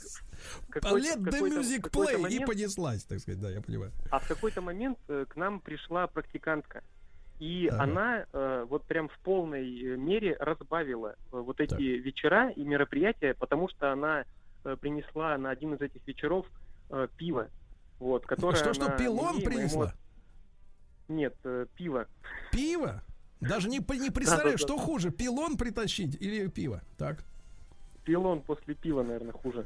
Вот. И она принесла и, и сидела, и прям на самом деле, ну, разбавляла нам вот эту вечеринку мне и еще одному моему однокласснику. То есть у нас, э, ну, были не простые напитки, а с привкусом То есть такого вы, вас напитка. спаивали, да, в школе фактически? Да, но без последствий, как я тогда, ну, я расстроился, что я же размечтался, тогда я думал, что будут еще и последствия. Сейчас я такой развязанный и практикантка с немецким именем еще Ужас. была. Ужас, Валера, ужас, рассказывайте, да. Так, одно другого хуже. Хорошо, давайте Вадим из Кемерово, ему 54. Вадим, добрый день. Э, Сергоня, привет. Э, Владик, привет. Я лет 20 уже вас слушаю, уже даже забыл, с какого года. Так, Ваш тогда Вадик. Владик. Ага. Да. Так, ну так меня- как, оце- оц- как оцениваете, во-первых, ситуацию с игрой на раздевание? Вот э, Чан Гинцо. Ну, немножко какой-то перебор, мне кажется. Маленько. Да, согласен. Переборчик. И хотел э, рассказать про неформальные отношения с учителями своего школьного опыта Да. э, в Советском Союзе. Если Да-да-да. можно. Конечно. Да, я школу заканчивал э, в глухом казахском э, кишлаке, ауле, на юге Казахстана. И к нам э, тоже прислали математика молодого сразу после вуза, Яков Марджидович, благодаря которому я человек, не понимающий ничего в математике, начал что-то мне понимать. Но мне понравились уроки математики еще с другой стороны, потому что на каждом уроке математики э, мы с ним играли в шахматы. Он садился рядом со мной на парту, ну, за парту, а большие парты были старые такие, советские, наклонные. Мы ложили доску между нами на скамейку, играли в шахматы, а при этом он отличникам, которые хотели там реально учиться, он давал возможность учиться и вызывал девушку к доске с самой хорошей фигурой и самой короткой юбкой. И все время просил ее писать как можно выше, еще выше, еще выше. И, в принципе, это зрелище, она мотивировала всех э, пацанов, как бы, и его самого. И математика у нас пролетала вообще на ура. При этом мы еще с ним играли партию шахматы. Так. Это класс девятый где-то, наверное, да? Восьмой, наверное, начиная с восьмого, да. Потом он еще организовал ансамбль школьный, там первый наш школьный ансамбль, и вечерами мы у него тусили. И я еще запомнился, что-то как-то мы в небольшом подпитии хотели пожарить колбасу, не нашли сковородку. Не нашли колбасу. Так, и Не, жарили в нашли. кастрюле. Э, Пожарили в тазике в оцинкованном. А оказалось, что этот тазик, он потом ноги э, его, ну... Отвратительно. мы- да, мы как бы не знали.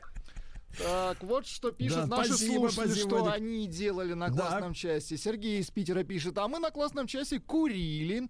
А, из, из Германии сообщение. Мы в классные часы собирали металлолом и макулатуру. Э, так жили скучно. Сейчас в Германии человек, видите, все собрал, все, все получилось. Так, у нас э, в школе училка по биологии накормила нас лягушками. Это отвратительно. И Анна пишет из Финляндии сообщение. Мне было 14, начала дружить с учительницей по черчению. Ей было было 27, дружили 10 лет. Благодаря этой дружбе избежала многих ошибок. Ну, кстати, все приличные съехали, да? Так получается, те, которые макулатура, там дружба, а те, которые пили, остались, да. Вот, ребятушки, а давайте мы сразу после э, новостей, новостей спорта э, получим консультацию у специалиста, потому что это важно разобраться, вот, э, что произошло вообще и где грань, да, где грань.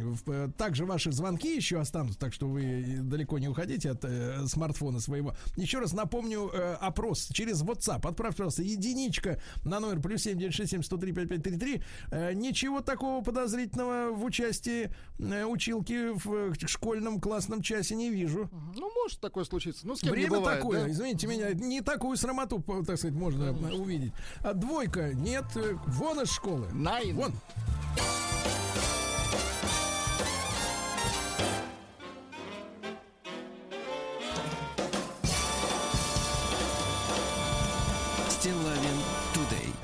Итак, друзья мои, для тех, кто сегодня узнал о замечательной игре Чангин Цо, и, в принципе, и для всех остальных, которые знали, что такое где-то есть, но не мог подобрать слова для того, чтобы правильно это все назвать, мы продолжаем этот разговор. Ситуация такая достаточно, м, ну что скажем так, гнусная, да, Владик? Гнусная. Отвратительная ситуация, да. Да, голосование показывает, но мы результаты обнародуем чуть попозже э, в нашей аудитории, как вас воспринимают люди, произошедшие э, на Сахалине на внеклассном э, часе, да?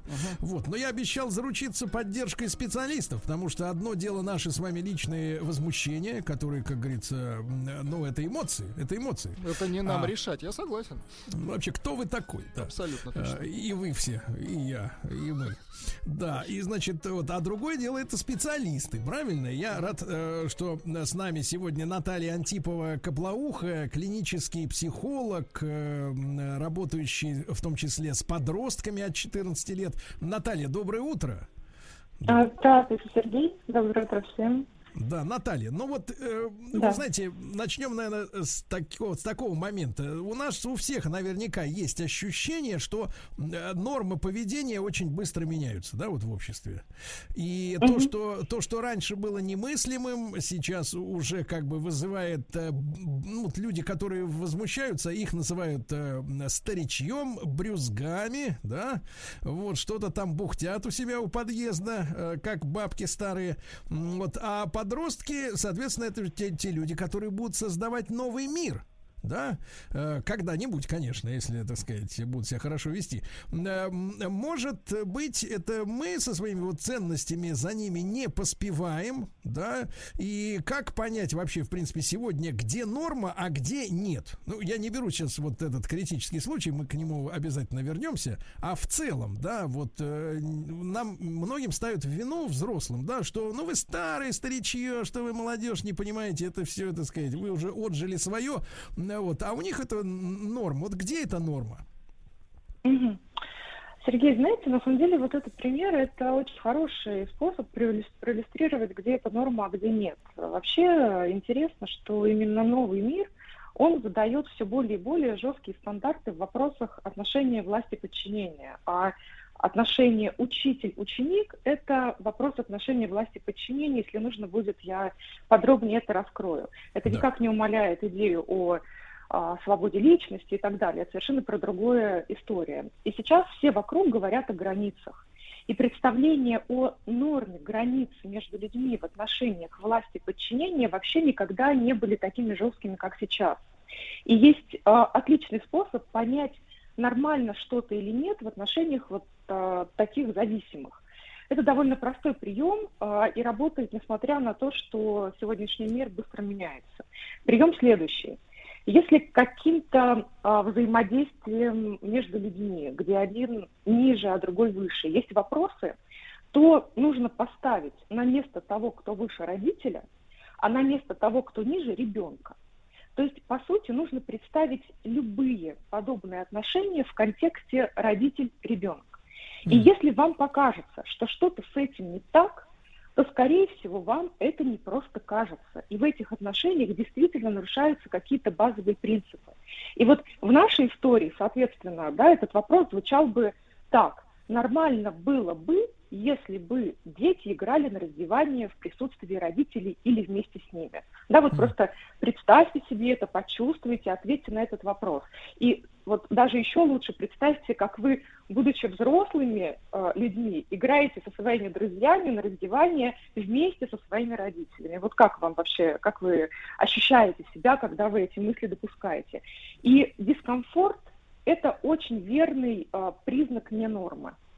Да, а при этом нужно понимать, что, например, та же самая игра а, на раздевание в кругу детей без присутствия взрослых имеет совершенно другую окраску и цель.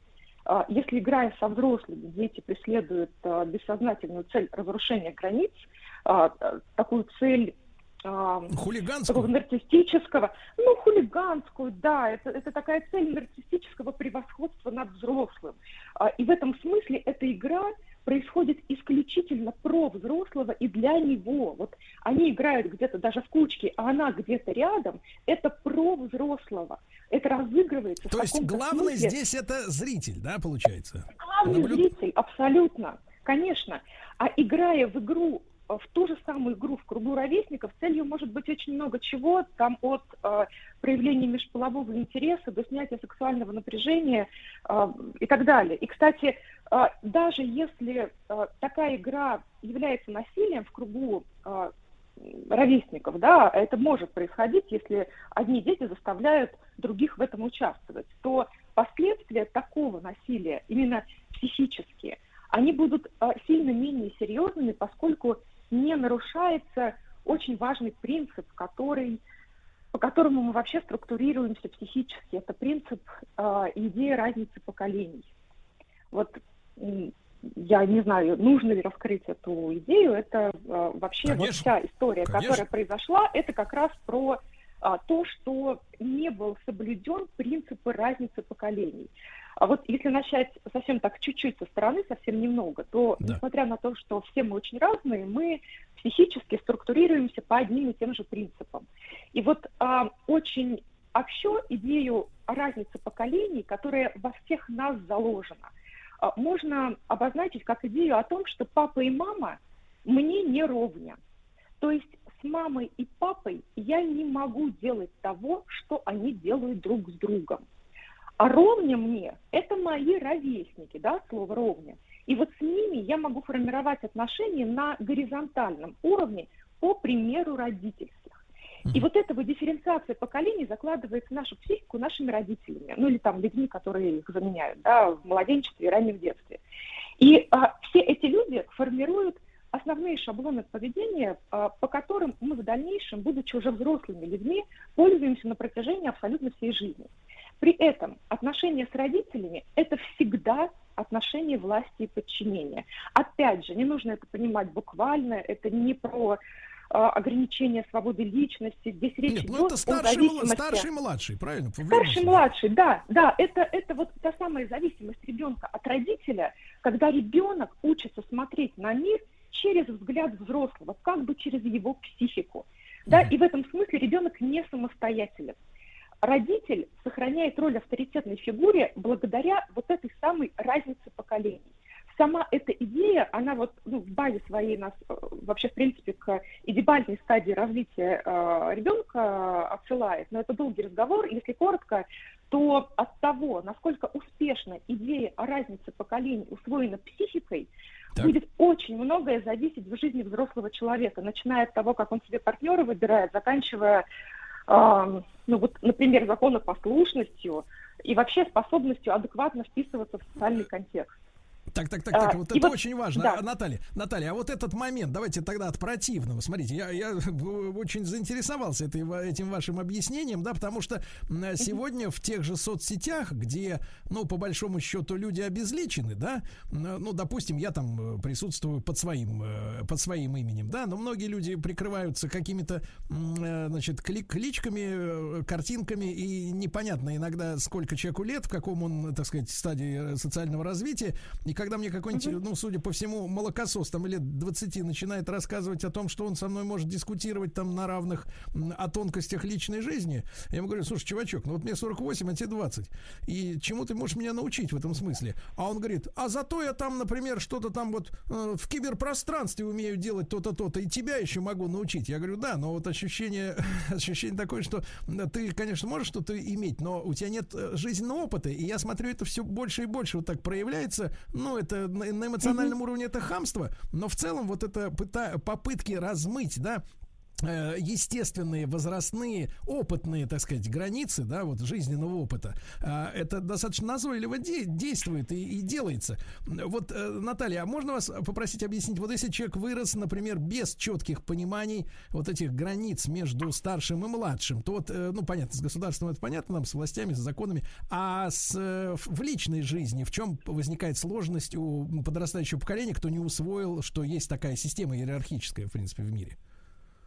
Ну, а, Сергей, вот э, начиная немножечко прокомментировать коротко то, с чего вы начали, э, вот эта вся тема с э, онлайном, да, с взаимодействием в сети, где стерты границы возраста. Вот в данном случае, когда мы говорим про разницу поколений, про вот эти вот границы, к сожалению, ну вот в случае вашего примера для вас, дело вообще не в разнице поколений. То есть если вы не выступаете с человеком в отношении, не вступаете с ним в отношении а, власти подчинения, да, если вы общаетесь на равных, то возраст, конечно, не играет никакой роли. А, И, а, ну, например, там, если брать школьную среду, то очень часто учителем может быть человек, у которого поколенческая вот эта вот разница, она вообще по большому счету отсутствует. Преподаватель после окончания института и ученик там старших классов, да, они к одному поколению могут относиться.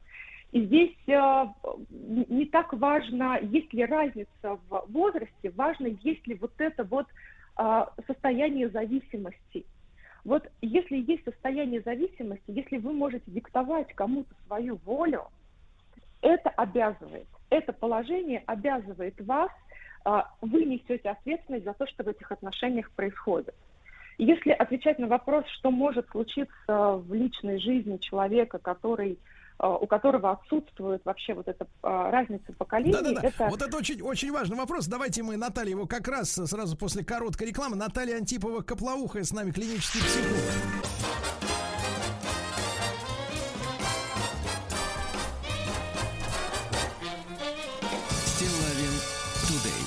Что ж, друзья мои, э, педагог от Бога на Сахалине сидел в классе э, на внеклассном занятии на школьном часе, когда э, восьмиклассники играли на раздевание в корейскую, я так понимаю, в корейский вариант игры под названием Чангинцо. А ей пришлось уволиться из школы после протестов и проверок, э, протестов родителей, проверок, э, так сказать, вышестоящих организаций. Э, Мы сегодня разбираемся с Натальей Антиповой Коплоухой, э, клиническим психологом и психологом, работающим с подростками от 14 лет. Э, Что это такое? Как размываются границы между детьми и взрослыми? И вот этот вопрос, если ребенок, а потом подросток, да, вырос э, без четкого понимания системы старший-младший, да, естественного для консервативных обществ, да, скажем так. Э, Вот. И как бы вот и эти границы размываются в, в обществе нового, так скажем, типа. Наталья, так что происходит в личной Да. жизни, да, этого человека? Да, да, давайте уточню, что это естественно для любых современных систем. Ни- никаких новых систем мы, э, как бы нам не хотелось, на сегодняшний день пока не имеем. И вот если мы берем вот этот пример этого ребенка, которого вот эта разница поколений не была установлена а, родителями, то а, он, что мы имеем? Мы имеем спутанность ролей. Да, а, и в личных отношениях это может а, привести к бессознательному, например, столкновению ситуации невозможности найти себе партнера, поскольку партнером, опять же, бессознательно, да, это очень важно, для человека является его родитель. Да, вот существует до сих пор вот эта неразорванная связка, когда а, фантазийно а, мама или папа являются партнером для уже взрослой, взрос- взрослой, а, взрослого мальчика или девочки.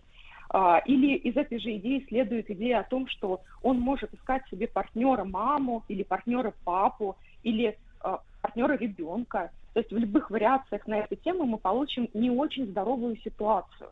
И важно понимать, что цель, конечная цель психическая любой такой нездоровой ситуации – это желание все-таки хоть какие-то границы установить. Да, то есть э, не устанавливая границы с ребенком, не обозначая для него правила игры в том возрасте, в котором это должно произойти, мы обрекаем взрослого человека на бесконечное хождение по кругу.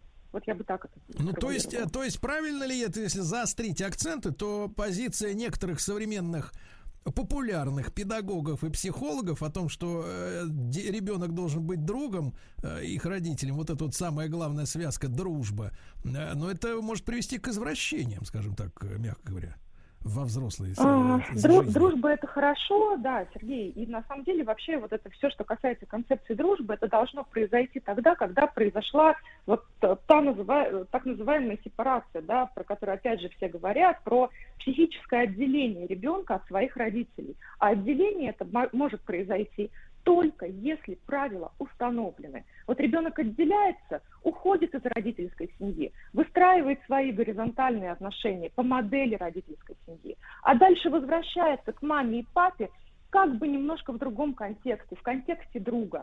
Но дружить с пятилетним, а, с тринадцатилетним, даже с пятнадцатилетним ребенком в полной мере, понимая, да, вот по дружбе и то, что мы все понимаем, это не очень дальновидно с точки зрения, опять же, психики. А, Да, вот в нашем примере, опять же, учительница должна была пресечь происходящее. Она должна была однозначно выразить свое отношение к тому, что происходит. Это не значит, что она должна а, грубо как-то или неуважительно это сделать. И э, по большому счету даже реакция подростка не так важна. Они, конечно, могли не отреагировать и продолжить играть, предположим, да, если это какая-то вот такая не очень э, дружественная среда. Но дело учителя, как человека взрослого, держать рамки. А держать рамки это вообще очень важная функция взрослого человека. Она должна была дать понять, как взрослый человек, что она не согласна с тем, что происходит. То вот есть это самое старший, главное, да, чего не так, произошло. старший не Да. должен быть немым наблюдателем, правильно? Он не должен, должен устанавливать порядок. Правильно. Да, ну и мне понравилась очень мысль о том, что вот эти действительно популярные в последнее время, да и мы с Владиком частенько такое слышим истории о том, что надо дружить с ребеночком пятилетним, налаживать, как говорится, отношения, и все это тянет нас немножко не туда, куда хотелось бы. Ну, Это все очень важные мысли, которые сегодня прозвучали. Наталья, ну, огромное спасибо, буду рад, э, хотя, конечно, хотелось бы таких поводов поменьше, ну, вы понимаете, да? Но буду рад общению и на другие какие-то фундаментальные э, темы. Вы сегодня открыли, я думаю, что многим глаза на происходящие процессы и э, выявили опасность этих процессов э, с профессиональной точки зрения. Я напомню, что Наталья Антипова-Коплауха, клинический психолог и психолог, работающий с подростками от 14 лет, с нами была на связи. Наташа, большое спасибо. Владик, ну и теперь давайте результаты нашего, Слушайте, нашего результаты исследования. Насколько, насколько, давайте так, здоровая все-таки у нас публика собирается? у приемников? Ничего страшного не видят в этом 60% наших слушателей. И лишь 40% считают, что это отвратительно, что это не, не должно так случаться. Да. Ну вот такие вот результаты, да. Погодите, погодите. Мы же работали вот. э, Ну, надо- вы, надо вы сказать. вы- вы-то работали, и я это слышал, мы слышали все. Но для кого? Вот это вопрос. Понимаете, в чем дело? Вот Ваши вот цифры, ваши цифры способны убить веру в человека. В понимание человека, в, пон- в человека понимающего. Согласен. но, Да-да-да, к надо придумать срочно какие-то таблетки от цинизма, которые проела, так сказать, э, вот эти 60%, да? Срочно придумать. Ну, будем рабо- работать над рецептурой, друзья мои. Компоненты есть. Вот Надо, важно, пропорции рассчитать правильно. Есть о чем задуматься, и внимательные слушатели э, поняли из нашего сегодняшнего разговора важные вещи, правильно? Так. Мне нужен магнитофон заграничный, американский или немецкий. Вот есть очень хороший, отечественный. Спасибо, отечественный не подойдет. Заграничный надо изыскивать. Я понимаю, сколько. 50. 50? Ну, возьмите себя в руки. Нужно узнать, нужно привезти. Италия. Да. Бриндятин на маяке. Уважаемые слушатели радиостанции «Маяк» и зрители платформы «Смотрим», э, приложение бесплатно может быть установлено на ваш смартфон или даже на ваш телевизор.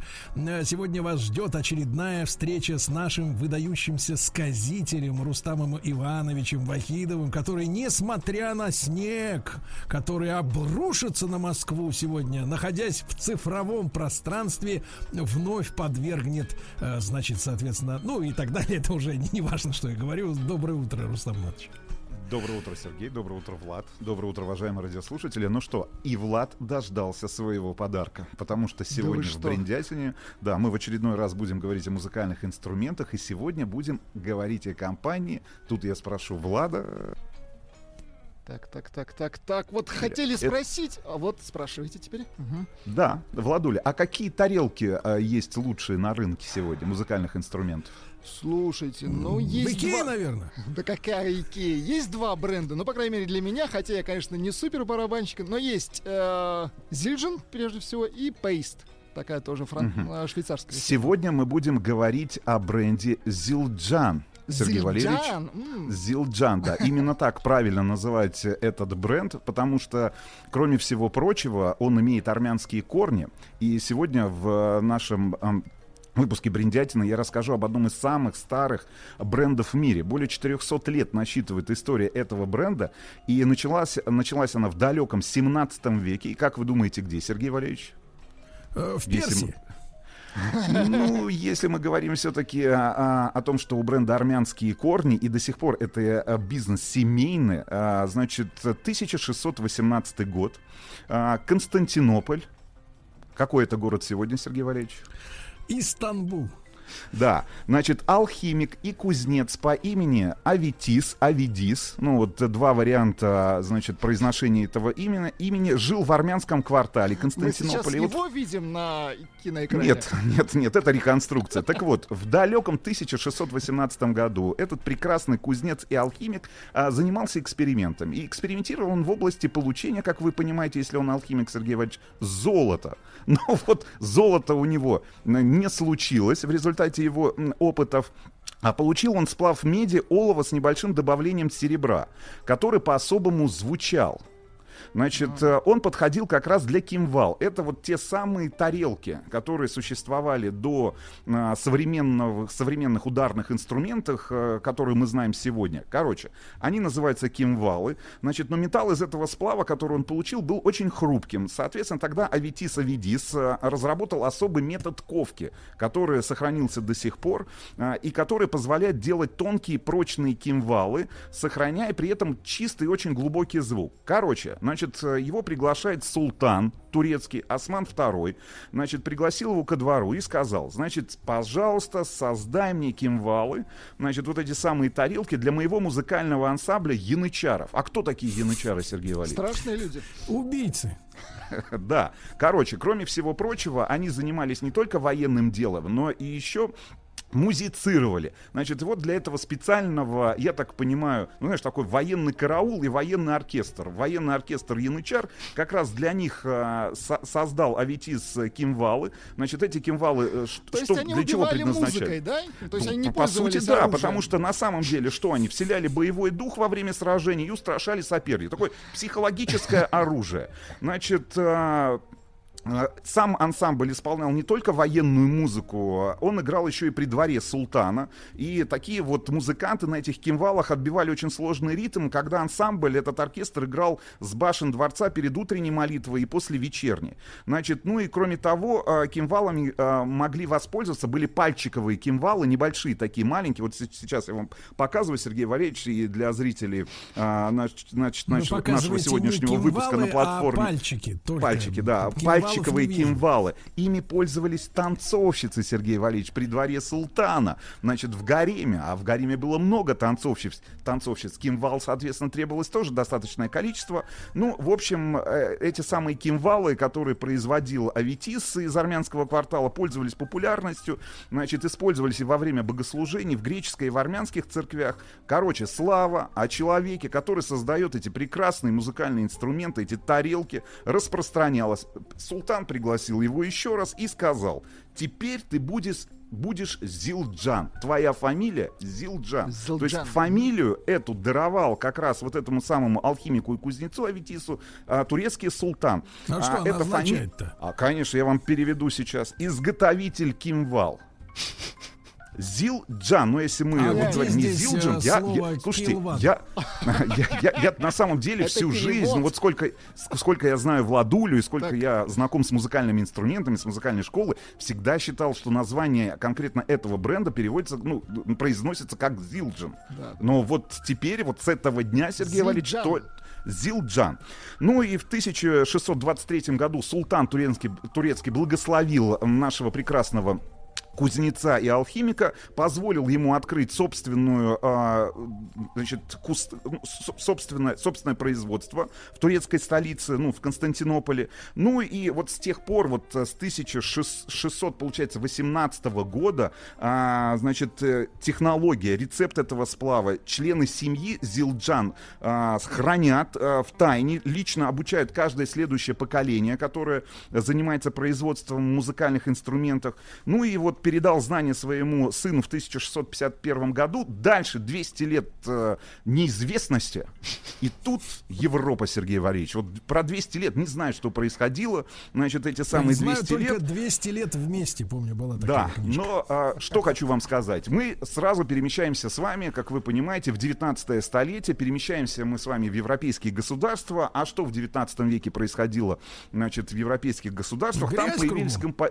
Нет, Убивали кроме друг грязи. друга. Кроме грязи появилась музыка, Сергей Иванович. Популярная музыка классическая, как ее сегодня называют. Появились композиторы модные, типа Моцарта, Гайдена, а, Вагнера, Берлиоза. Ну и именно эти композиторы начали испол- по- использовать как раз те самые тарелки, Мить а, ее называли. а, которые производило семейство Зилджан в своих оркестрах, в своих партитурах. Ну и, собственно говоря, а, популярность вот этих самых кимвал, этих музыкальных инструментов в Европе росла, а в Турции, наоборот, падала. Почему? Я вам отвечу на этот вопрос. А потому что те самые янычары, которые как раз и- играли на этих музыкальных инструментах Перестали при дворе...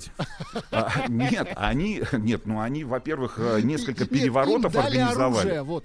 Да, им наконец дали оружие, да. Короче, они э, несколько переворотов организовали, убили несколько султанов. Короче, янычар, как это принято сейчас, расформировали вот эту прокси-структуру. В общем, янычары растворились, э, а, Растворились оркестры... в котлах с кипящим маслом, я так понимаю. да. А Излюбленной янычары- казнью э, так сказать, в Турции. турецких султанов. Короче, рынок э, в Турции пришел в упадок. Тут как раз у нас под- под- под- поспевает европейский рынок. Ну и, короче, вот Аветис уже второй решил использовать европейский спрос на кимвалы для, и сложности на турецком рынке для того, чтобы новый свой завод открыть уже на территории а, одной из европейских стран. Значит, он отправляется на Всемирную промышленную выставку в Лондоне, чтобы лично представить тарелки Зил, Зилжан. Погодите, Значит, Рустам, пос- тут очень важно. То есть получается, что не всегда в классических оркестрах был этот инструмент. То есть Бах обходился без них. Вполне возможно, Сергей Валерьевич. То Знаете, есть, ну по вот это- большому счету, мы имеем возможность и сегодня при- привнести в симфонический оркестр, например, бас-гитару, синтезатор, правильно? Ну, что-нибудь модное. Обязательно, конечно, Да, губную конечно. гармошку немецкую. Почему нет? Почему нет? А, в общем, Аккордеон. Аветис второй, а, а Аветис второй продолжал вывозить кимвалы на выставки в Париж, в Лондон, где они получили признание за высокое качество. А, значит, после вот этих самых выставок всемирных Зилджан компания стала главным поставщиком кимвал в Европу. А, до этого момента, если мы говорим о 19 веке, а, вот этот э, знак, э, логотип компании э, и семьи Зилджан вручную наносился при помощи, соответственно, чернильной надписи. А, Стало понятно, что она при использовании исчезает. Появился, а, появилось долговечное фирменное клеймо, которое используется и до сих пор. Ну и после уже Аветиса II компанией управлял его брат Кероп. Это как раз на рубеже 19-го, начала 20 века. Он экспортировал в Европу, внимание, я сейчас вам в абсолютных цифрах наз- назову, а, количество экспорта 1300 пар кимвал в год. Ну, я Пар. думаю, что это В год. пар, Погодите, а 1300. хотел бы спросить Владика, насколько вот износоустойчивый этот инструмент, э, ну, что касается не Сами тарелки. Ну, они, Да. конечно, портятся со временем, их надо периодически менять. Ну, смотря как играть, понимаете, рок-музыканты Ну, такому, же... как вы. Э, Мне ненадолго хватало. Тарелки трескаются, да, даже зельджан. Абсолютно точно. Железные? Ну, они не железные, это сплав, да, но трескаются. Это да. сплав, о котором я в самом начале вам сказал. Это же сплав меди, олова и небольшое добавление серебра. В общем, а, начало 20 века.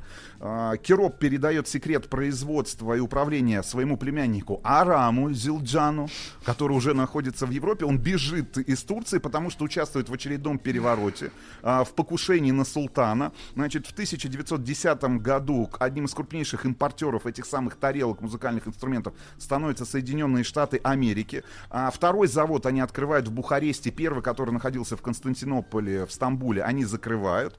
Ну и в 1910-м, вот я сказал уже об этом годе, э, значит, Соединенные Штаты Америки появляются как основной рынок, да, э, куда отправляются эти самые тарелки. Почему, Владуля? Почему 1910 год? Почему? А что там, джаз, Конечно, да? конечно, джаз. Но только в 1926 году Араму Зилджану э, предложила сотрудничать американская компания Fred Gretsch Company, которая производила ударные инструменты, и она закупала как раз вот эти самые тарелки, эти кимвалы. Значит, не было своих ударных тарелок, она предложила эксклюзивным, э, стать эксклюзивным дистрибьютором, э, значит, э, семейства Зилджан на территории Соединенных Штатов Америки. Арам согласился на этот контракт. Ну и тут на сцене появляется уже Аветис третий. Значит, он живет в Соединенных Штатах Америки. Значит, он работает на конфетной фабрике. К нему обращается Арам, который никогда не был в Соединенных Штатах Америки и не знает, как вести бизнес. Значит, вот этот самый Аветис третий проводит, как сегодня сказали бы, маркетинговые исследования. Он отправляется в магазины, которые торгуют музыкальными инструментами. Он отправляется в музыкальные клубы, в пабы, бары, я не знаю, где выступают как раз джазовые артисты, и спрашивает у музыкантов, ребята, скажите мне, пожалуйста, а вот если вам нужны э, тарелки хорошие. Какие бы тарелки, я сегодня этот вопрос как раз и задал в самом начале нашего повествования, Владули, вы бы выбрали? И, конечно же, в один голос все музыканты отвечали, если тебе нужна хорошая тарелка, то, конечно, Зилджан. Это гарантия отличного звучания и отличного качества. В общем, он обращается к Араму, говорит, Арам, надо точно открывать бизнес на территории Соединенных Штатов Америки. Ну, В общем, а, он предлагает э, Араму перевести э, производство этих самых тарелок, тарелок в Соединенные Штаты Америки. Арам при- приезжает в, Штаты, значит, чтобы научить уже Аветиса третьего производству. То есть передает опять вот эту тайну производства этих самых кимвал. Значит, э, правильно надо отливать тарелку. А, кстати говоря, тут очень интересно. Так. Значит, э, что сами тарелки, оказывается, есть сырые тарелки, Мгм. а есть тарелки, Жареные. которые уже отправляются, нет, заказчику. Оказывается, тарелку сырую, которая произведена, так. она так и называется, нельзя сразу продать. Ее надо оставить где-то на складе для того, чтобы она отстоялась. И отстаивается, ладно, кстати серьезно? говоря. Не, серьезно. Тарелка отстаивается для того, чтобы она круто звучала и для того, чтобы она сохранила свои, свое звучание и свои свойства около 6 месяцев. Да ты что? 6 месяцев сыр, отстаивается тарелка. Ага. Как сыр. Как сыр, Сергей можно Короче, значит, да. Арам приезжает к Аветису третьему, говорит, вот тебе секреты производства этих самых кимвал, этих самых тарелок. Значит, э, начинают они производство в Массачусетсе, а, небольшое производство, берут деньги в долг. Значит, соответственно, сам Аветис третий участвовал во всем процессе производства, от выплавки до выставления счетов. Э, Несколько месяцев они продолжали по семейной традиции выдерживать эти самые тарелки. Тут, соответственно, как вы понимаете, грянула Великая Американская депрессия. И что сделал Аветис? Значит, изначально они производили тарелки под заказ. Есть заказ от музыкального, соответственно, магазина, либо от какой-то джаз-банды, которая приезжала и знала, что именно здесь можно заказать тарелки с Зилджан. А теперь А, они значит- предложили свои тарелки, как и все американские промышленники, Сталину. Да нет, Сергей Валерьевич, нет, не угадали, не угадали. Они стали производить эти тарелки впрок, они не остановили производство. Ишь ты. И они складывали, складывали, складывали эти тарелки, Чтоб пока в 30-е настаивались, годы да-да-да. в, в, а, в Соединенных Штатах Америки, как вы понимаете, не случился музыкальный бум. Музыкальный бум. А, значит, новые линейки тарелок появились. Ну, соответственно, сотрудничали со всеми известными музыкантами того времени, американскими, значит, в том числе с а, папой Джо Джонсоном. И вот, кстати, было именно благодаря Джо Джон, Джонсону а, Авидис, Авитис, Авидис III усовершенствовал, и тут еще один вопрос э, к Владуле, хай-хеты. Ага. Оказывается, вот современные хай-хеты это как раз а, разработка именно а, Аветиса Это для третьего Зилджана. Конечно. Это вот две тарелочки, которые делают, на них свинки играют. Короче, самый, самый частый ритм отбивают на, на барабанах. Это вот, вот это вот, собственно, хай-хэт он называется. да. Ну и, соответственно, изменяется а, само использование именно ударных инструментов, да, в 20-е и 30-е годы появляется действительно большое количество команд, которые используют ударные в большем количестве. Те же самые хай-хеты, да, ну, соответственно, появляется возможность другие звуки извлекать. Короче, кроме всего прочего, ведь из третьего запускает промышленное производство а, линий тарелок, которые уже производили в основном автоматизированно, хотя вот до этого момента, до 30-х годов, они все тарелки делали вручную. А эти изделия стоили дешевле, а, соответственно, они стали продавать свои тарелки не только профессиональным музыкантам, не только профессиональным Но и музыкальным магазинам. Ну, ну, не только бомжам, но Во а, и любителям. пионеров. Нет, ну, конечно, конечно, Сергеевич. Кроме всего прочего, тут я поддержу вашу мысль.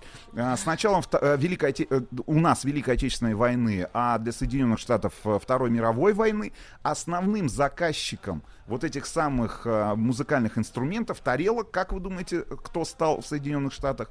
Военное ведомство, которое стало покуп- закупать это- эти тарелки в достаточном количестве. Подожди, вместо Да касок не для, чего? янычаров, а это? для а, армейских оркестров. А, Ну, то же самое. Армейс- армейские оркестры, которые используют как раз те же самые тарелки.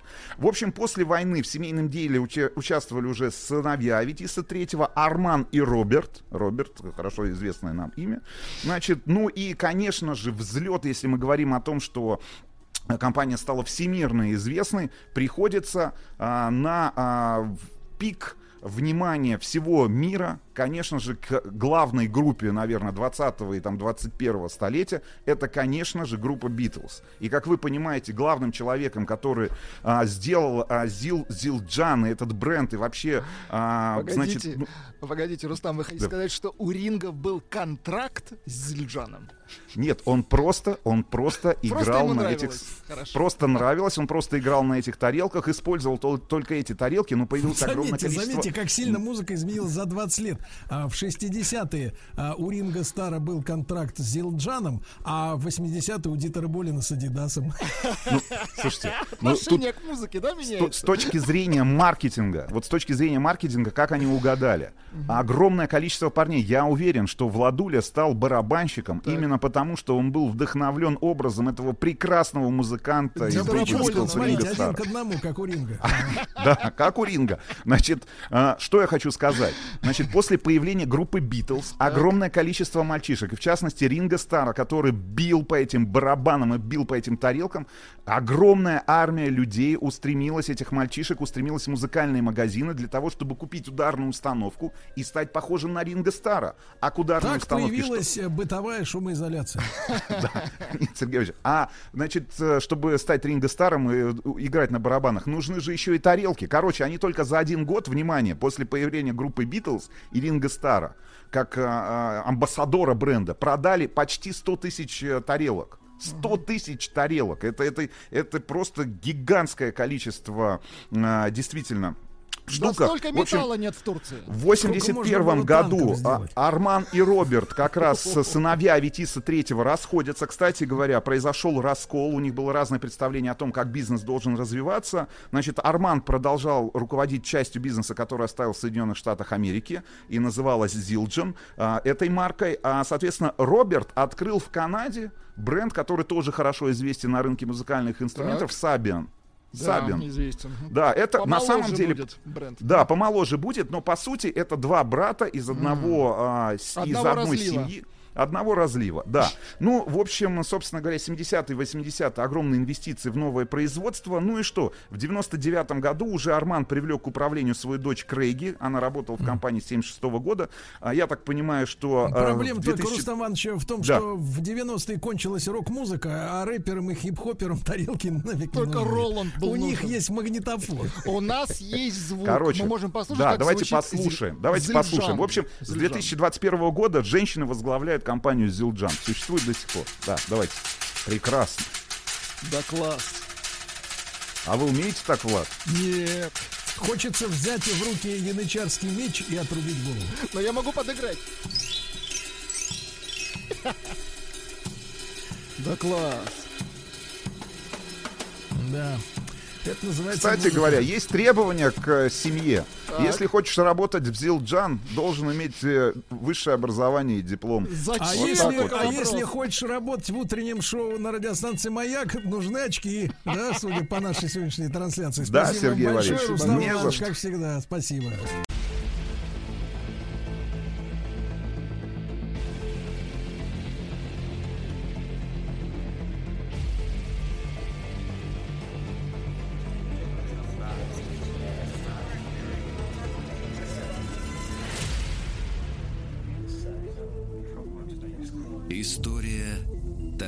Тайных обществ.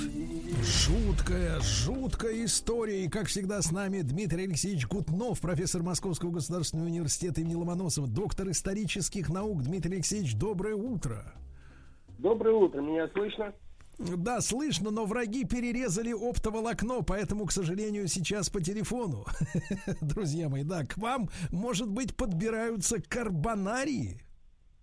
Да, ну, сегодня мы с вами заканчиваем мой рассказ о тайных обществах, поговорим о карбонариях. Э, Ну, это организация, название которой в XIX веке прочно ассоциировалось с отъявленными революционерами, или, по крайней мере, с вольнодумцами. Вот э, начну рассказ с того, что недавно был я с дочкой на спектакле в Амхате на «Горе от ума».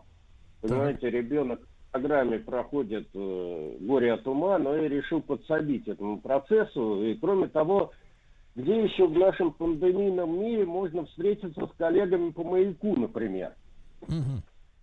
Значит, ну это раньше мы собирались там в уютной студии, там сейчас на вахте только Вадик, по-моему, сидит один. Вот, э, словом переброситься не с кем, можно сказать, пошутить. А тут, понимаешь, вживую лицезреть самого Алексея Веселкина. Он там со сцены слова говорит, как будто к тебе обращается. Ну вот, в общем, с дочкой мы сидим, пытаемся влезть в шкуру страдающего Чацкого.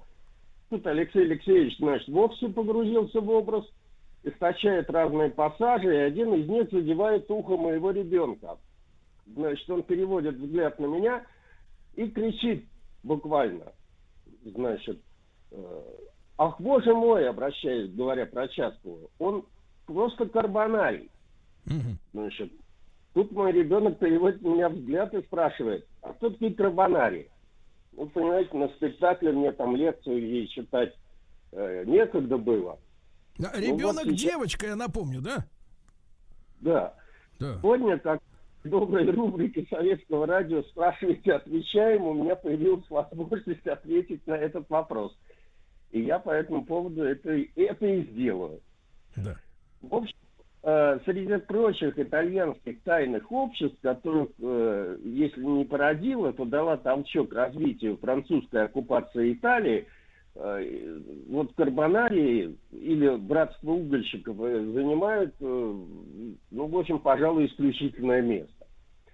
Э, Относительно происхождения этого общества версии разнятся. Некоторые, например, ну, существует устойчивая легенда, что карбонарии произошли от последователей э, общества дровосеков тайного, которое было основано в Франции еще в 1747 году. А, но реальные, так сказать, следы этого общества мы находим где-то с 1809 года. А, э, После, так сказать, того, как французы совершили свою революцию, а вслед за революцией начались революционные войны, э, французское вторжение в Италию, э, и это породило массу недовольных людей, естественно. причем отнюдь не только шахтеров. Я тут, значит, забыл как бы сказать, что карб- карбон это уголь, и, соответственно, общество карбонариев, оно как бы ассоциируется с обществом шахтеров. Э, Но это не так, потому что на самом деле этимология этого названия происходит несколько, исходит из несколько другой парадигмы. Дело в том, что недовольными были все. Ну, ясное дело, что национальный суверенитет нарушен, Э, мы, в общем, представляем, кто такие итальянцы. Э, Поэтому среди недовольных были не только, отнюдь не только шахтеры, это были военные, которые получили отставку после прихода французов, масса лиц там духовного звания, бывшие чиновники, в общем, много кто. И если эти люди уж совершенно очевидно не прямо уходили в леса и жили там в шахтерских поселках, но были готовы к созданию э, разного рода внутренней конспирации, которая стала ассоциироваться с глубоким подпольем. Вот отсюда, ну, почти как угольные шахты. Ну и отсюда название этого общества, значит, Карбонани. А, начало движению Карбонариев положила э, организация на юге Италии. Алло. Да, да, да. Значит, э, это где-то в Калабрии.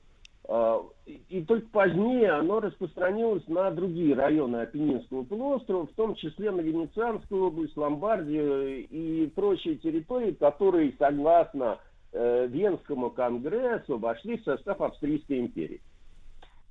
Своим девизом подпольщики сделали лозунг «Очищение леса от волков». Э, Надо сказать, что с 1808 года этот слоган стал крайне популярным во всей Италии. В эпоху своего расцвета, в 20-е годы 19 века, этот лозунг привлек внимание карбонариев, э, в ряды карбонариев. Э, э, что-то такое по, по сведениям, как я читал, австрийской полиции тогдашней, 700 тысяч человек. Это большая организация. И карбонарии проповедовали борьбу с тиранами, не только австрийскими, но и итальянскими. Значит, э, поддерживали разного рода мелких князьков и деспотов э, и даже помогали им в борьбе против оккупантов э, за национальную независимость. А иногда карбонарии энергично становились на сторону либералов, преследовавших тут же цель. В общем, этих людей в разных слоях итальянского общества было громадное, большое множество. Значит, э, в целях конспирации, да, да, по своей структуре карбонарии, в общем, напоминали масонские ложи. В этом смысле все это очень похоже уже на движение наших ранних декабристов. Э, Они значит, э, поначалу организовывались по принципу масонов на две степени посвящения, подмастерья и мастера, и э, у них были низовые организации, так называемые бенты. Они были небольшими, автономными, э, и контакты между ними осуществлялись через доверенных лиц, и, так сказать, они друг с другом э, общались с помощью разного рода шифров с привлечением цитат из священного писания. А- А задачи своего движения вообще описывали с помощью аллегорий.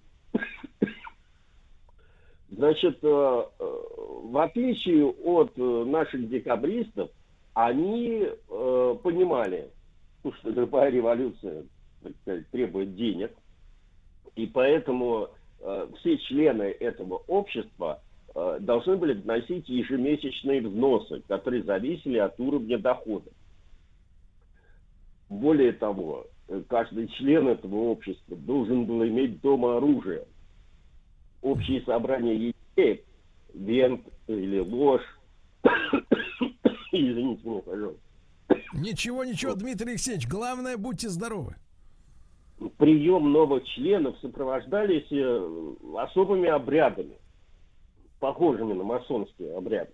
Ну, наиболее известным было сожжение древесного угля. Это символизировало э, как бы моральное очищение, приобщение к тайным организациям, ну, какой, значит, дух братства. Поначалу э, И- да, и поначалу эти э, собрания, то есть эти там, э, вот, вот обряды про- проводились вообще в лесах, чтобы сжечь древесный уголь. А, интересно еще такие вещи. То есть, э, то есть, Дмитрий Алексеевич, то есть наша нынешняя традиция сжечь мангал, да, и покупать уже готовый уголь в магазинах, в принципе, это близко к такому к образу жизни карбонариев. Вы знаете, вы предвосхитили, значит, мой сейчас рассказ. На самом деле в нашей жизни довольно много от карбонариев идет. Например, э, берет, который как символ одежды, как аксессуар, он известен со средних веков, стал ассоциироваться с мужественностью, силой, решительностью. В общем, то, что мы сейчас видим на головах, так сказать, разного рода спецназа, он пошел именно от э, карбонариев. Отличительной чертой карбонариев были красно-черные береты. Или, по крайней мере, вот там красные береты с черной полосой, черные береты с красной полосой. В общем, это такой опознавательный знак был. А, Значит, одним из отличительных э, признаков, свидетельствующих о связях с этой организацией, были э, ленты синего, черного и красного цвета. Поначалу карбонарии выступали против порядков, которые установлены в ходе французской оккупации. Но после 1815 года, то есть после Венского конгресса, когда, в общем, значительную часть э, Италии захватили австрийцы, э, они ставили своей целью э, свержение австрийского господства и объединение всей Италии. А, то различные организации карбонариев немного расходились в понимании путей э, и средств методов достижения независимости страны, а, и, но это движение породило большое количество итальянских революционеров, в том числе, например, Джузеппе Гарибальди и других э, видных деятелей, там, Джузеппе Мазини и тому подобное, как, э, эти, движение ре- ресорджимента, так называемое. Вот. А, во многом э, выступления этих карбонариев спровоцировали, спровоцировали революцию в Неаполитанском королевстве в 1820-21 годах, на которых, так сказать, вообще как на образце строили свои планы наши декабристы.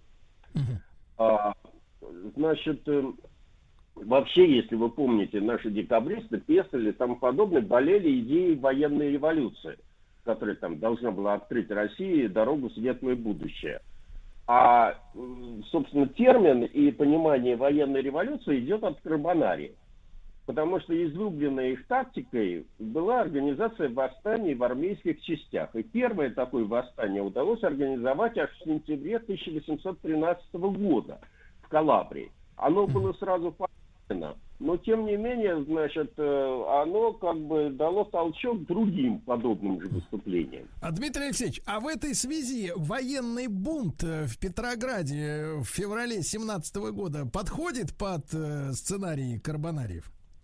Нет, это более серьезное, как бы, чем просто выступление, как бы, распропагандированных военных. А, Как мне кажется, с моей колокольни. Хотя, конечно, наверное, какие-то следы найти можно. Да, Значит- если поскоблить, то найти можно. Друзья мои, Дмитрий Алексеевич Гутнов, профессор МГУ, доктор исторических наук с нами. История тайных обществ. Итак, сегодня Дмитрий Алексеевич Гутнов, профессор МГУ, препарирует карбонариев, мастеров военного переворота. Дмитрий Алексеевич, прошу. Спросили про события в в семнадцатом году в Петрограде. Ну вот, понимаете, все, все революции, например, в Неаполитанском королевстве отдает, так сказать, э, итальянской комедии. Понимаете, в ночь на 2 июля 1820 года бывший офицер Мюрата, уволенный в отставку, э, поднял на восстание 127 солдат и младших офицеров в городе Нула. Все дальнейшее разверстывалось как э, итальянская, как, как просто итальянская комедия. С криками «Ура! Смелее граждане! и Да здравствует революция!» Восставшие прошли по маленьким городам, вступили в город Авелина, и там вышли на улицу вот эти вот 700 тысяч карбонариев, которые до того, так сказать, сидели в подполье. И, собственно говоря, заняли сначала всю дорогу на Неаполь, Значит, потом другие карбонарские ивенты на этом, так сказать, э, предупрежденные э, о этом выступлении. Э, Значит, э, причем их предупреждали огнями на вершинах гор. Э, Отрезали Неаполь от э, провинции и в ночь на 6 июля значит, вошли в город. И там совершилась вот эта вот революция. Ам, Значит, э, король Фердинанд, так неаполитанский, напуганный, э, обещал дать за 8 дней Конституцию. Э, Австрийские власти тут же собрали конгресс в Тропау и значит, потребовали интервенции стран Священного Союза. Ну, австрийцев, естественно, кто мог поддержать? Россия и Пруссия. Фердинанд, значит, хотел убежать из Неаполя. С согласия вновь избранного парламента его отстранили от власти, и э, к власти пришел, значит, э, там наследник престола, но революция, э, так сказать, уже была, э, так сказать, возникла опасность интервенции, и где-то в марте 1821 года интервенты вступили в Неаполитанское королевство, парламент был распущен, и австрийское э, господство, так сказать, было продолжено. Ну вот события спровоцировали революционное выступление в других частях Италии. Эм, Значит, в Турине, например, э, началось тоже как итальянская комедия. Два студента в красных беретах явились в театр. Значит, это было вызовом общественному мнению. Они были арестованы. Знаете, как вот э, Лукашенко белолент этих самых э, арестовывал там людей с разными лентами. Э, Ну, тут же, так сказать, это, этот повод был бы использован заговорщиками, и в Турине и в ряде других городов были подняты по тревоге члены этих тайных обществ, которые водрузили над крепостями итальянские трехцветные флаги. Значит, как бы э, за неимением конституции в Турине тогда тогдашний действующий монарх, звали его, дай бог памяти, принц Карл Альберт, присягнул на испанской конституции.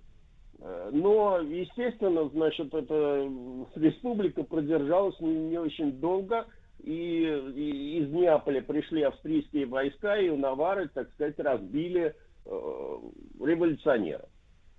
Вот. Э, Ну и тут э, у меня остается не, не так уж много времени. Я бы хотел э, рассказать такую историю о том, как, в общем, появился, как Гарибальди стал членом э, карбона- общества карбонариев. Это довольно любопытная история.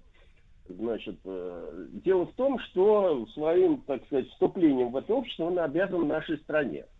Он происходил из семьи капитана и владельца небольшого судна. Звали этого человека, его отца Доминика Гарибальди. И поэтому с 15 лет Гарибальди, в общем, был моряком и прошел путь э, от юнги до капитана торгового флота. Где-то в 1833 году ему надо было зайти с грузом, за грузом хлеба в Таганрог. Мы всегда экспортировали хлеб. А, Значит, он зашел в Таганрог, э, значит, пока судно стояло под погрузкой, несколько дней он находился в Таганроге и в портовом кабаке э, обнаружил компанию итальянцев, где какой-то незнакомый итальянец, значит, э, агитировал соотечественников вступать в освободительное общество «Молодая Италия». Эм, Деятельность этого общества, вероятно, кому-то из старшего поколения наших людей помнится по роману Этель Лилиан Бойничи «Ова». Вот, значит, это в этой организации. И там, в общем, Гарибальди нашел себя, и после этого пошло-поехало. То есть вот такая вот, видимо, наша полиция, так сказать, вообще не могла понять, о чем там говорят быстро эти самые итальянцы, жестикулируя за, чем они там, э, за вином в этом кабаке. А, И поэтому, значит, вот Гарибальди стал Гарибальди.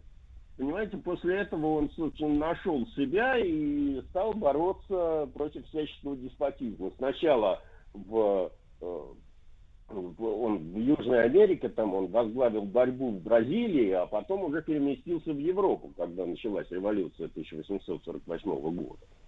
Вот. Вот так вот. Я уже не буду говорить о том, что русский хирург Пирогов спас его вот, э, ранения после неудачного штурма Рима в 1860, дай бог памяти, шестом, по-моему, году. Да. Вот, Дмитрий я- Алексеевич, ну а с вашей точки зрения, э, карбонарии-то до сих пор работают, э, как бы сказать, в итальянских структурах или международных? Нет, нет, нет. После 1848 года, после объединения Италии, э, значит, как бы смысл их э, существования как революционной организации, он э, был исчерпан. Значит, поэтому карбонарии, во-первых, они вышли как бы ну, на поверхность, они стали вполне легальной там политической партией, и вот эта вот вся, э, вся история, связанная с тайной их жизнью, она прекратилась. Но то, что карбонарии сильно повлияли, вообще говоря, на э, взгляды революционеров во всей Европе и практику революционной деятельности, это факт. Это вот эти вот ячейки, венты, это э, разные шифры, это, так сказать, автономность действия революционных ячеек, э, самоотверженность. и там, это все Дмитрий Алексеевич, Дмитрий Алексеевич, ну мы вам желаем скорейшего выздоровления и будем ждать вас э, в следующем году уже тогда в новом цикле на радиостанции «Маяк». Да. да. Дмитрий Алексеевич Гутнов, профессор МГУ, доктор исторических наук. Мы говорим Дмитрию Алексеевичу до свидания, но не прощайте. Еще больше подкастов «Маяка» насмотрим.